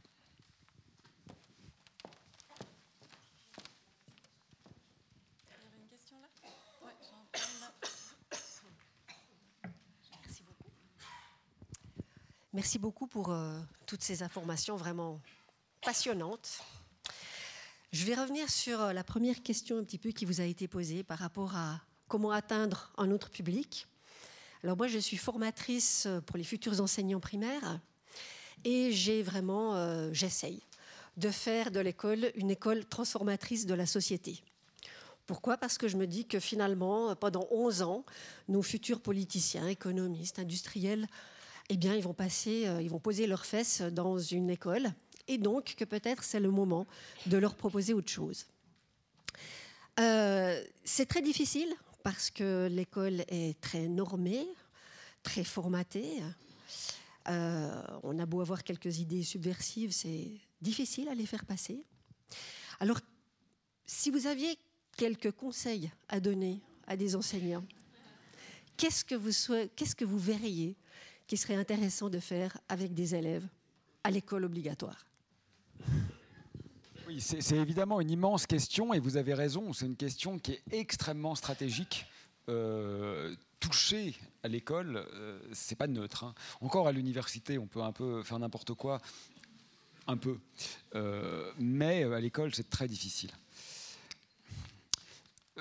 Ce que je crois, c'est que même si on se focalise, et Dieu sait qu'il y a d'autres problèmes dans le monde que la catastrophe écologique, mais même si ce soir on se focalise sur ce problème-là, j'ai l'impression que c'est pas tellement il faut le faire, bien sûr. Mais comme vous le laissez entendre, hein, en fait, c'est pas tellement d'expliquer les rouages euh, systémiques du problème qui est l'essentiel. Parce qu'on peut comprendre pourquoi ça va mal, et alors? Et, moi, j'ai l'impression qu'à ce stade, euh, quelle que soit la bonne idée qu'on a, si on en refait euh, un, programme finalement, si on la norme, elle cessera intrinsèquement d'être bonne. Et donc j'ai l'impression que la chose la plus intéressante, c'est juste de mettre un peu de jeu dans le système. Mais ça, ça ne peut relever par essence que de l'initiative individuelle. Et ce que je trouve plutôt encourageant, c'est que, alors moi je suis prof aussi, hein, et, euh, j'ai des collègues par exemple qui ont des convictions pédagogiques totalement opposées aux miennes, et dont je trouve que les cours sont excellents. Euh, euh, et, et, ça, je veux dire excellent même du point de vue de mes critères à moi parce que excellent, bien sûr, mais je veux dire même excellent pour moi, alors qu'ils font le contraire de ce que j'aime. Et ça, ça donne, ça donne un peu l'espoir, parce que ça veut dire qu'il me semble qu'il n'y a pas qu'une manière, en fait, de, de, jouer déconstructivement. N'importe quelle excursion, finalement, est bienvenue. Et, et, donc, peut-être que c'est... Euh, peut-être que c'est là finalement qu'on peut simplement euh, encourager celles et ceux qui sont en, en situation de transmettre un savoir, que transmettre la capacité à déconstruire un savoir est au moins aussi importante que de transmettre la capacité à ingurgiter un savoir.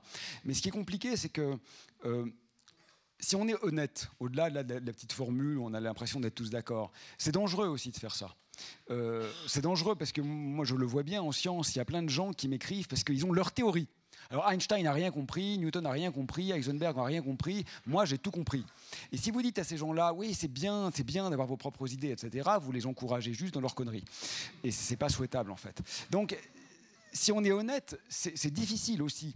Moi, je crois que c'est très important la confiance.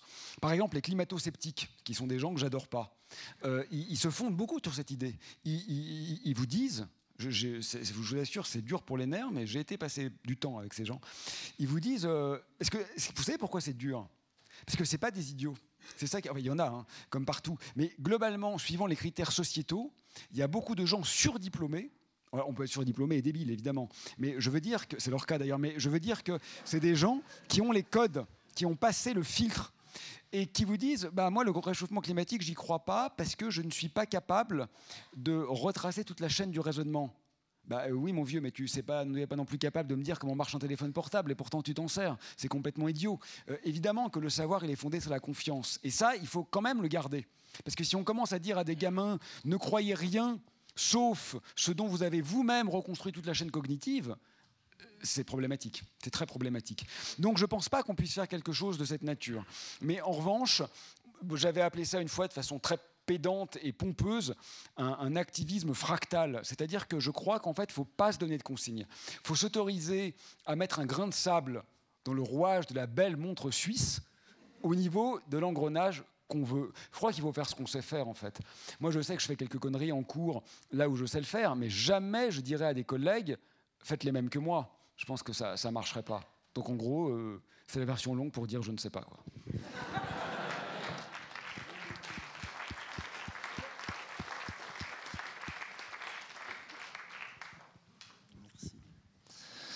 Je voulais juste faire une remarque euh, par rapport à être peintre, être musicien. Être poète, on peut l'être occasionnellement. Mais demain matin, quand on est horloger, paysan, mécanicien, apprenti, employé de bureau, employé de banque, c'est une autre chanson. Il n'y a plus de chanson. je vais revenir sur la question qui a été faite auparavant sur le rassemblement. Comment se rassembler? Sur quoi on peut se rassembler? On a été, euh, je pense, pendant des siècles, ou en tout cas un bon siècle, rassemblés sur les questions du salaire, sur les questions du temps de travail, sur toute une série de questions qui nous ont en fait euh, transformé en consumérisme, en consumérisme en fait les gains qu'on avait faits. Aujourd'hui, vous avez parlé justement de la question du vol. Qu'est-ce qu'on nous vole? Il y a aussi euh, Cynthia Fleury dans une petite euh, tract que vous pouvez acheter à la librairie qui s'appelle euh, je, ne sais, plus comment le titre, voilà, sur le vol justement. Qu'est-ce qu'on nous vole Qu'est-ce qui est la question aujourd'hui la plus importante où on peut se rassembler? C'est se, se, rassembler sur le, ce qu'on ne veut pas qu'on nous vole. Et là-dedans, je vais prendre deux exemples qui sont présents aujourd'hui. C'est euh, les maçons en Suisse qui font une grève sur la question du pouvoir d'achat, mais aussi sur le vivre, le temps pour vivre c'est important que le mouvement ouvrier il fasse cette bifurcation de commencer de poser des problèmes, pas simplement économiques, ben, il doit aussi les poser, mais aussi celui de la question du sens de la vie. dernièrement, un responsable syndical de, la Chaux-de-Fonds, du LOCL, m'a parlé des horlogères où leur principale préoccupation, c'était la dignité. Et on revient sur une question, on nous vole notre dignité. Et je pense que c'est un terrain où on vole aux employés, aux travailleurs, la dignité, parce que demain matin, on va tous travailler à participer à ce ressablement économique qui détruit cette planète. Et c'est ça notre problème, à nous, les salariés ou les paysans. C'est qu'on y participe tous les jours. Donc on peut être poète, musicien occasionnellement et on doit l'être pour nous enrichir, pour vivre, pour survivre, mais on doit se rassembler et sur quoi? Et c'est ça la bifurcation que je pense qu'on commence de voir, mais auquel nous devons participer.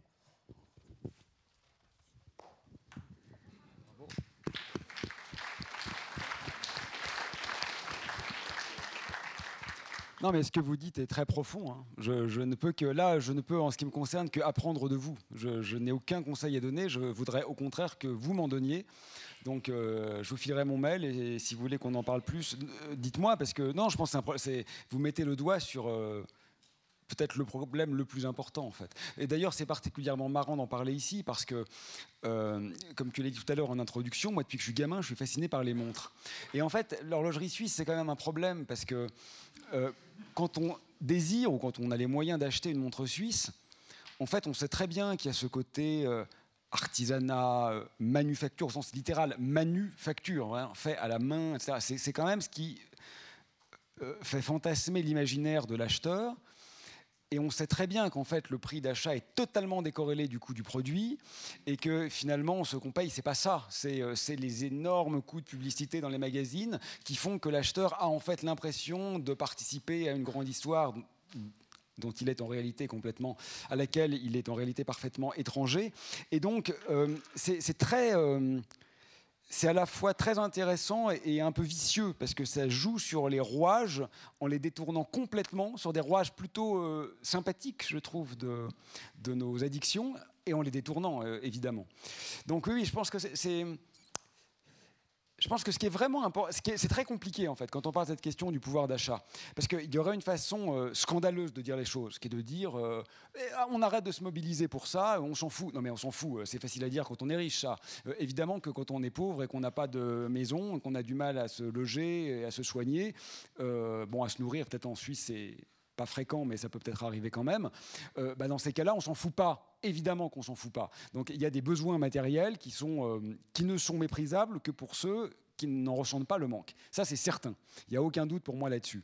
Mais dès lors qu'on a atteint, je dirais, et chacun est libre de mettre la barre où il veut, mais cette espèce de seuil où ce qui est nécessaire est acquis. Euh, chaque culture pourra mettre le seuil où il veut. Mais quand on a atteint ce seuil, je pense que lorsqu'on est en dessous, il n'y a aucun doute, il y a un problème. Bon, moi, je ne comprends toujours pas, hein, à titre personnel, que les sociétés civilisées riches, comme la Suisse ou la France, euh, n'aient pas encore instauré effectivement un revenu, un salaire, tout ce que vous voulez, mais enfin un truc universel. Quoi. Ça me paraît mais tellement anachronique et tellement arriéré que je ne comprends pas ça. Bon. Mais toujours est-il que, une fois qu'on en est, qu'on est au-delà de ça, ce qui est mon cas par exemple, euh, l'effort à faire, c'est vraiment de se rendre compte que finalement, euh, comment dire euh, Bien sûr qu'on peut vouloir plus. Euh, si on me donne plus, je prends plus, moi. Enfin, je veux dire, tout le monde peut. On a tous nos petites faiblesses. C'est pas une question de se culpabiliser, mais c'est une question de l'identifier comme tel. C'est pas une question de se dire, je crache sur l'argent. Bon, qui ne ramasse pas un billet qu'il trouve par terre Je veux dire, faut pas mentir non plus. Mais c'est une question de se dire, oui, on le fait, on le fait, on le fait tous, plus ou moins, mais on le fait au titre de, euh, de, ces, pulsions voilà, que nous n'avons pas encore réussi à dépasser. Et je crois qu'une fois qu'on a intégré ça, finalement, la dignité, mais vous l'avez mille fois plus que ceux qui vous dirigent en réalité. C'est ce que je disais tout à l'heure. Enfin, quand même, euh, dans, les sphères euh, du, du, haut patronat ou de la haute bourgeoisie, il y a quand même quelque chose d'une bouffonnerie. Je, veux dire, euh, je, suis sûr que vous n'échangeriez pas euh, votre situation contre la leur, parce que ces mondes sont pauvres. Peut-être que de temps en temps, euh, vous avez des fins de mois difficiles, ce qui ne leur arrive pas, mais au-delà de ça, ce sont quand même des univers qui sont tellement atrophiés, tellement lissés et tellement dépourvus de tout ce qui fait le sens que vous évoquiez, que, en fait, la dignité, la reconquérir, c'est une chose, mais peut-être qu'il suffit de commencer par la voir, en fait. Juste la voir. Moi, là, quand je vous ai écouté 30 secondes, ce n'est pas une formule rhétorique. Hein. Je me dis, mais voilà, voilà le, mec qui dit le truc, comme les autres intervenants, euh, super intéressant. Et j'ai réellement envie que vous m'expliquiez, en fait. Euh, quand j'ai été au MEDEF, j'ai pas tellement eu envie de dire aux gens, euh, expliquez-moi, quoi. Donc, je veux dire, c'est pas une posture de principe. C'est juste qu'on se dit, bah voilà, là, il y a une vraie richesse, en fait. Il y a quelqu'un qui a vraiment une réflexion et il y a une richesse. C'est ça, une richesse, en fait. Donc, du coup, ouais, voilà, il y a ces deux tableaux.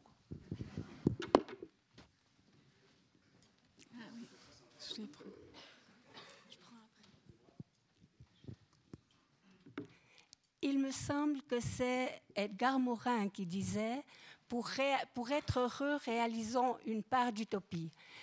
Euh, alors j'ai beaucoup aimé entendre ça, j'ai beaucoup aimé vous écouter ce soir.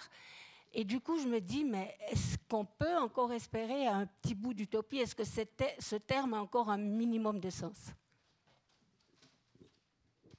Oui, oui comme vous savez, utopie, euh, Étymologiquement, c'est l'absence de lieu, hein. c'est le privatif sur topos, le lieu. Donc la dystopie, c'est euh, l'effondrement. Et euh, Michel Foucault, le philosophe, avait créé ce joli mot d'hétérotopie. Donc il disait que les hétérotopies, ce sont les lieux qui sont radicalement autres. Peut-être que c'est ça, en fait, pour moi, le plus important. C'est ni, c'est pas vraiment l'utopie ou l'atopie, ni l'uchronie d'ailleurs. C'est peut-être l'hétérotopie ou l'hétérochronie, c'est-à-dire, en fait, s'extraire de l'inertie. Euh, il y a toujours un truc un peu dangereux dans les grandes utopies parce que parce qu'elles sont un peu toutes plantées, euh, au moins performativement. Euh, et donc, euh, je, trouve, mais peut-être je me trompe, enfin, là je ne veux pas faire une psychanalyse publique, mais je, me dis de plus en plus que finalement, les, les, ou les, gens comme ça qui font des actions d'extraction locale sont peut-être plus révolutionnaires encore que ceux qui préparent le grand soir qui n'arrivera pas en fait et qui n'est jamais arrivé. Donc je, trouve qu'il y a un truc vraiment révolutionnaire dans le retrait en fait, c'est-à-dire dans se dire. D'ailleurs, ça s'est vu en France. Hein. Il, y a des, gens qui avaient pratiqué ça, qui ont beaucoup inquiété les pouvoirs publics. Bon, euh, franchement, euh, poser des bombes, c'est pas très malin, euh, c'est pas très gentil et c'est pas très efficace. D'un seul coup, ne plus avoir besoin de tout ce dont on croit qu'on ne peut pas se passer. Ça, en fait, c'est super révolutionnaire et ça inquiète énormément les gens. Hein. Euh, si vous leur dites, euh, ce qui n'est pas mon cas, hein, par exemple, mais que vous n'avez pas de téléphone portable, euh, là, ça, c'est vraiment un geste profondément déconstructeur, en fait. Donc, du coup, je, trouve que plus qu'une utopie au sens de, bon, quel serait le monde idéal C'est une question qu'on peut se poser, mais c'est aussi une question dont on sait qu'elle est structurellement dangereuse, en fait. Il y, a une façon de se dire, de quoi n'ai-je plus besoin dans la dystopie que je traverse. Et ça, je pense que c'est très efficace et pas très difficile en réalité. Euh, voilà, c'est pas très difficile parce que ça revient, ça, rejoint un peu ce qu'on disait tout à l'heure, c'est-à-dire que ce qui m'agace moi profondément, c'est de voir que c'est encore toujours identifié comme des efforts. Ah, on va faire des efforts, on va pas prendre l'avion. Mais, c'est idiot en fait. je, veux dire, je suis sûr que même vous, vous ne connaissez pas euh, toute la Suisse, qui est pourtant pas le plus grand pays du monde. Euh, donc euh, il y a des endroits absolument merveilleux qui sont tout près de chez vous et que vous ne connaissez pas, que vous ne connaissez juste pas en fait.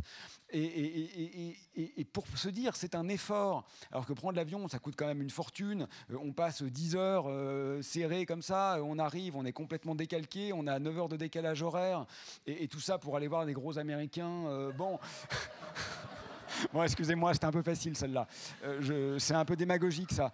Mais, mais, euh, mais soit vous allez voir des gros Américains, il n'y a pas de mal à être gros, mais être américain un peu. Euh, soit vous allez dans un endroit magnifique et sauvage. Mais alors c'est encore pire, parce que par votre simple présence, bah, il cesse d'être sauvage. Donc en fait, vous le niquez. Donc dans tous les cas, on perd. Et, voilà. donc du coup, ces efforts n'en sont pas. Quoi. Bon, c'était pas du tout votre question.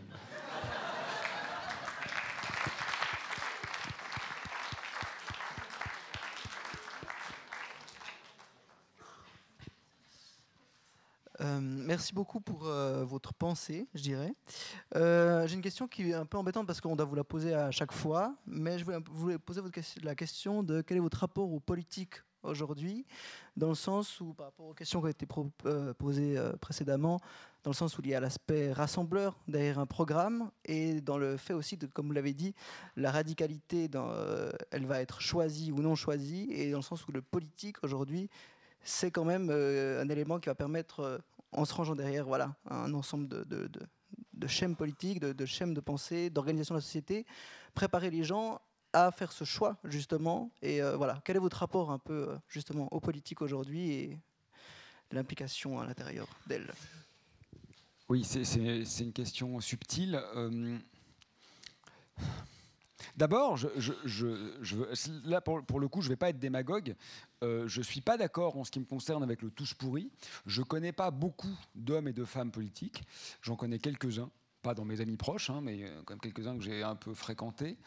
Euh, et je crois, sauf si vraiment c'est des acteurs extraordinaires, mais je crois que certains et certaines sont sincères.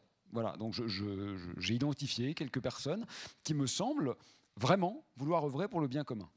Donc je ne pense pas que ce soit tous des gens euh, cyniques, machiavéliques, euh, qui se disent je suis là pour euh, glaner du pouvoir. Non, il y en a, hein, ça c'est certain. Mais je pense qu'il n'y a pas forcément que ça.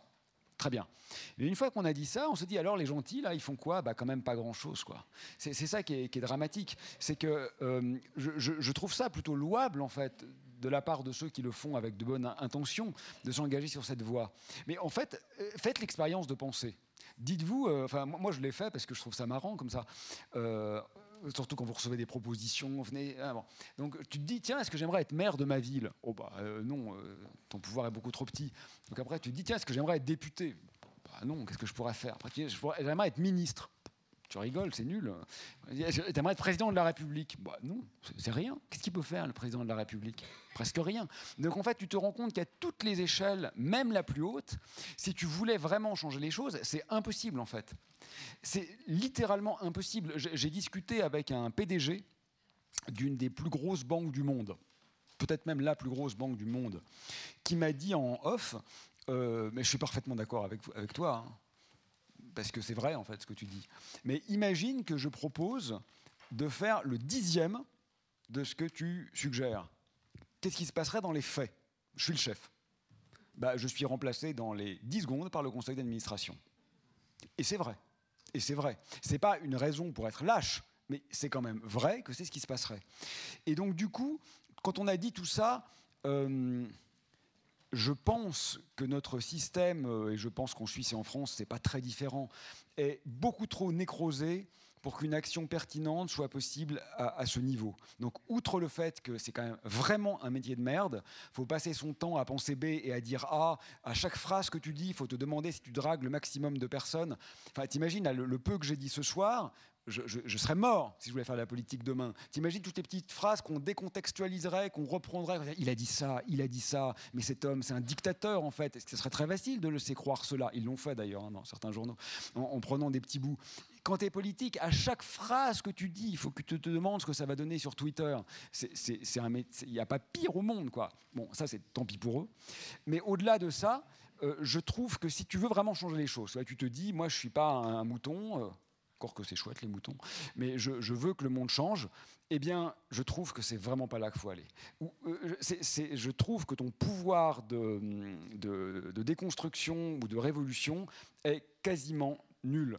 Ou alors, tu feras un coup d'éclat, tu vas dire un truc à l'Assemblée, tu vas être élu sur un faux programme, et donc euh, tu auras tes 30 secondes de gloire, euh, et, c'est fini.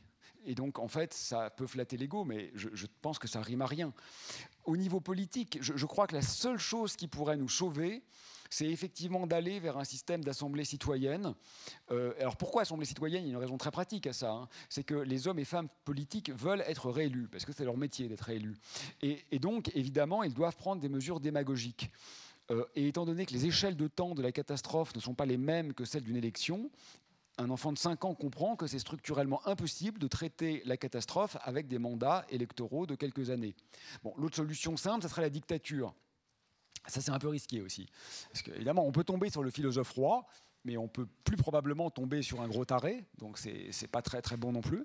Les assemblées citoyennes, pourquoi c'est pas mal? Parce que vous avez des gens qui ne sont pas des professionnels de la politique, donc qui n'ont pas d'intérêt à être démagogues, qui n'ont pas d'intérêt à être réélus. Néanmoins, ils sont quand même citoyens du pays considéré, donc ils n'ont pas non plus intérêt à faire n'importe quoi, parce qu'ils vont eux-mêmes et leurs enfants vivre les mesures qu'ils vont préconiser. Donc ils ont quand même une sanction, qui est qu'ils vont subir ce qu'ils décident. Mais ce n'est pas une sanction électorale, donc c'est très différent. Ensuite, il y a un effet de nombre. Vous ne pouvez pas faire ça avec trois personnes. Vous imaginez, vous tombez sur trois fachos, c'est un peu un problème. Donc il faut quand même qu'il y, ait du nombre. Mais pas non plus 100 000, parce que 100 000, ça devient un référendum. Un référendum, c'est la dictature de l'opinion. Moi, je ne suis pas du tout pour. 100 personnes. Euh, qui ont le temps de se former, qui discutent avec des experts, qui, interagissent avec des spécialistes, qui se sentent investis sur la question et qui auraient un véritable pouvoir législatif. Hein, pas, une espèce de vague force consultative euh, des bilos, mais qui auraient vraiment la capacité constitutionnelle de décider des lois, ça, ça donne un peu d'espoir. Mais, pardon, je suis trop long, mais il faut quand même être honnête, il y a aussi un revers de la médaille, c'est que, comment dire, si on voulait piloter complètement un pays comme ça, ça serait quand même compliqué. Parce que chaque assemblée citoyenne prendrait vraisemblablement de bonnes décisions sur la question pour laquelle elle serait mise à contribution. Mais vous imaginez bien que l'Assemblée citoyenne sur l'écologie et que l'Assemblée citoyenne sur l'économie vont être toutes les deux très intelligentes, mais vont pas prendre des décisions compatibles. Donc la question de l'arbitrage n'est quand même pas complètement résolue par ce système. Donc soyons honnêtes, c'est compliqué. Hein. Euh, il est, il est 10 heures, j'ai entendu un réveil sonner. Je ne sais pas, quelqu'un me rappelle que c'est la fin. Mais, mais, on va dépasser de 15 minutes. Vous m'aviez donné votre accord. Euh, si, enfin, pas, forcément, mais en tout cas, on va prendre ces questions pour, mettre à profit votre présence. Alors tout d'abord, merci pour votre conférence qui était très intéressante, puis qui est en même temps euh, horrible, je trouve. on prend vraiment, je vous en prie, on prend vraiment bah, des vérités en, pleine face. Et puis bah, ma question, elle est un peu personnelle, mais c'est vrai que quand on voit ben, toutes les guerres qu'il y a eu dans le monde, ben, pour donner des exemples, euh, qu'il y a une majorité d'individus qui a pu élire des euh, personnages comme Donald Trump ou qui adorent Poutine, est-ce que vous, personnellement, vous avez un espoir en la race humaine pour qu'un jour on soit tous unis et qu'on aille tous dans la même direction Alors, euh, bon, je commence par une petite provocation pour le plaisir.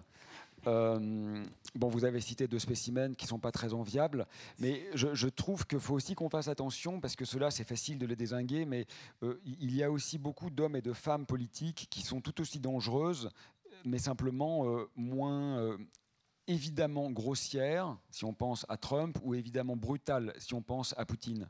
Ce que je veux dire, c'est que la guerre, par exemple, qui a lieu actuellement en, Ukraine, est évidemment une abomination. Pour moi, ça ne fait même pas débat ni question. Mais il ne faut pas oublier non plus euh, que l'Occident contemporain euh, euh, a mené des guerres implicites de type colonial ou néocolonial qui ont fait un nombre incalculable de morts dans l'indifférence et l'invisibilité générale. Ce que je veux simplement donc dire, c'est que voilà, il y a les pires qui se voient et qu'on adore détester. Mais il y a aussi tous ceux qu'on déteste un peu moins et qui peut-être ont, ont, autant, ou en tout cas beaucoup, de sang sur les mains. Alors une fois qu'on a dit ça, vous avez raison moi, ça me fait toujours rigoler euh, de façon un peu jaune. Ça existe, un rire jaune, oui, ça existe. Euh, quand, euh, quand, on me dit, ah, quand même, là, on sent hein, qu'il se passe quelque chose. Non, mais attends, mon gars, il y a 150 pays à peu près dans le monde, un peu moins. Euh, il y a combien de chefs d'État écolo déjà? Et encore, si on avait un, ça serait euh, soft. Hein. Zéro, même pas un soft, zéro. Donc je veux dire, non, la seule chose qui se passe, oui, c'est la montée de l'extrême droite. Ça, c'est vrai. Ça, ça se passe. C'est ça qui se passe en ce moment. Et effectivement, quand on aura en plus quelques centaines de millions de réfugiés climatiques avec des politiques ultra sécuritaires qui ne viseront qu'à renforcer la surveillance et fermer les frontières, ça va vraiment pas être sympa. Donc ça c'est factuel. Hein. Je veux dire, on peut pas, euh, voilà, on n'est pas des bisounours. La vérité est que c'est compliqué.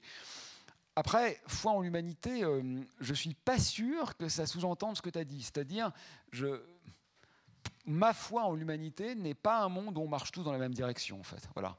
Je, pense qu'il peut y avoir aussi, euh, comme le disait Isabelle Ebrard, une sorte de droit à l'errance. C'est-à-dire qu'on euh, peut aussi se disséminer. Et ce que je trouve le plus triste actuellement dans la culture occidentale, c'est sa peur phobique de toute euh, différence. Je, ne dis pas que les autres sont tous mieux que nous, il hein. ne faut pas tomber dans un angélisme euh, caricatural. Mais ce qui est sûr, c'est que nous avons à apprendre des autres. Les autres au sens large, hein, tous ceux qui ne sont pas euh, l'Occident contemporain. Parce que nous, on est à peu près tous les mêmes. Hein, les Suisses, les Américains, les Français et les Anglais, ils vivent dans le même monde. Je parle des autres.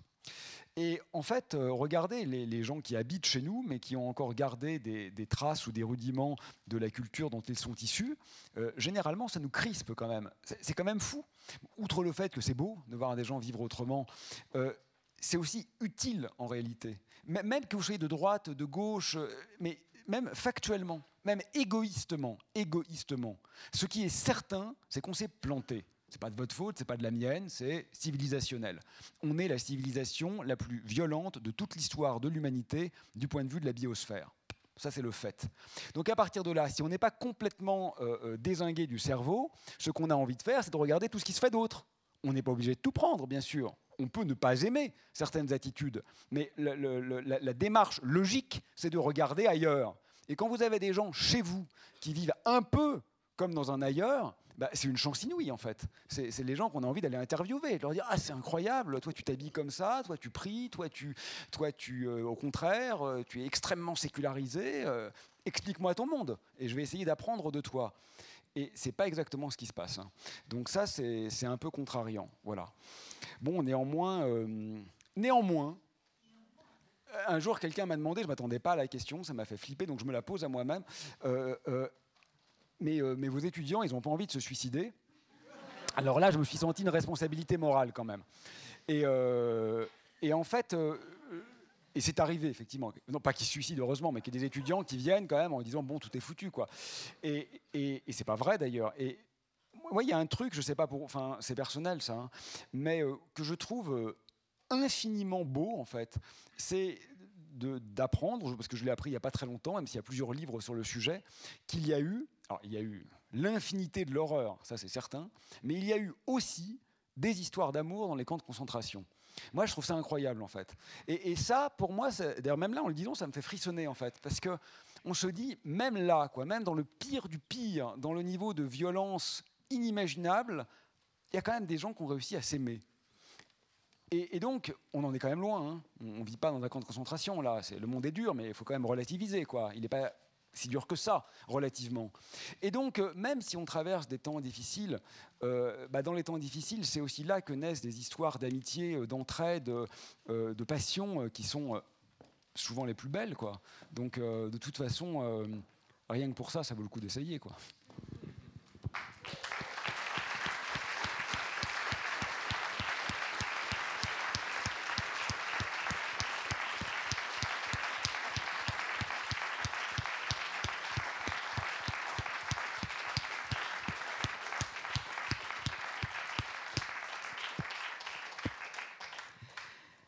Très belle conclusion. Du coup, une petite. Ça me fait penser à Didier Huberman qui était là, qui disait que la poésie, c'est ouvrir les bras à l'autre. Et c'est vrai que je sais que vous, ce- cette question de porosité à l'altérité, c'est quelque chose qui vous traverse beaucoup. Donc, euh, je vous avais proposé avant, euh, quand on a fait la petite séance photo, de revenir faire une séance sur l'astrophysique. Mais c'était vraiment sincère. Et maintenant, si je vous le redis, ça va faire un peu que j'ai une stratégie euh, avec ce que vous avez dit. Non, vraiment. Et puis, merci beaucoup au public. Je fais un peu de pub hein, parce que tout est filmé. Pour ceux qui découvrent notre institution, on a parlé des animaux. Baptiste Morisot est venu. Il a expliqué pourquoi on, a, on perd cet intérêt pour les bien, animaux Baptiste aussi. Morisot. Vinciane Després aussi est venue aussi parler euh, de comment dialoguer, ou enfin, retrouver des formes de communication avec les oiseaux notamment et d'autres animaux. Voilà, donc c'est un peu plus pour que vous pouvez tout découvrir là-dessus sur notre médiathèque online.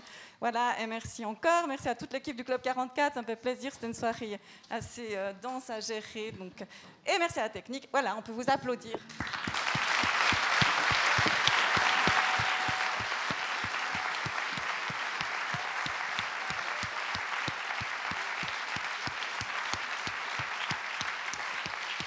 Merci beaucoup, bonne soirée. Et euh, pardonnez-moi, je file un peu vite parce que euh, j'ai pas de voiture, mais j'en ai loué une ce soir pour venir et j'aurai retrouvé mes deux garçons avant 3 heures du matin, donc je vais, je vais filer. Bonne soirée.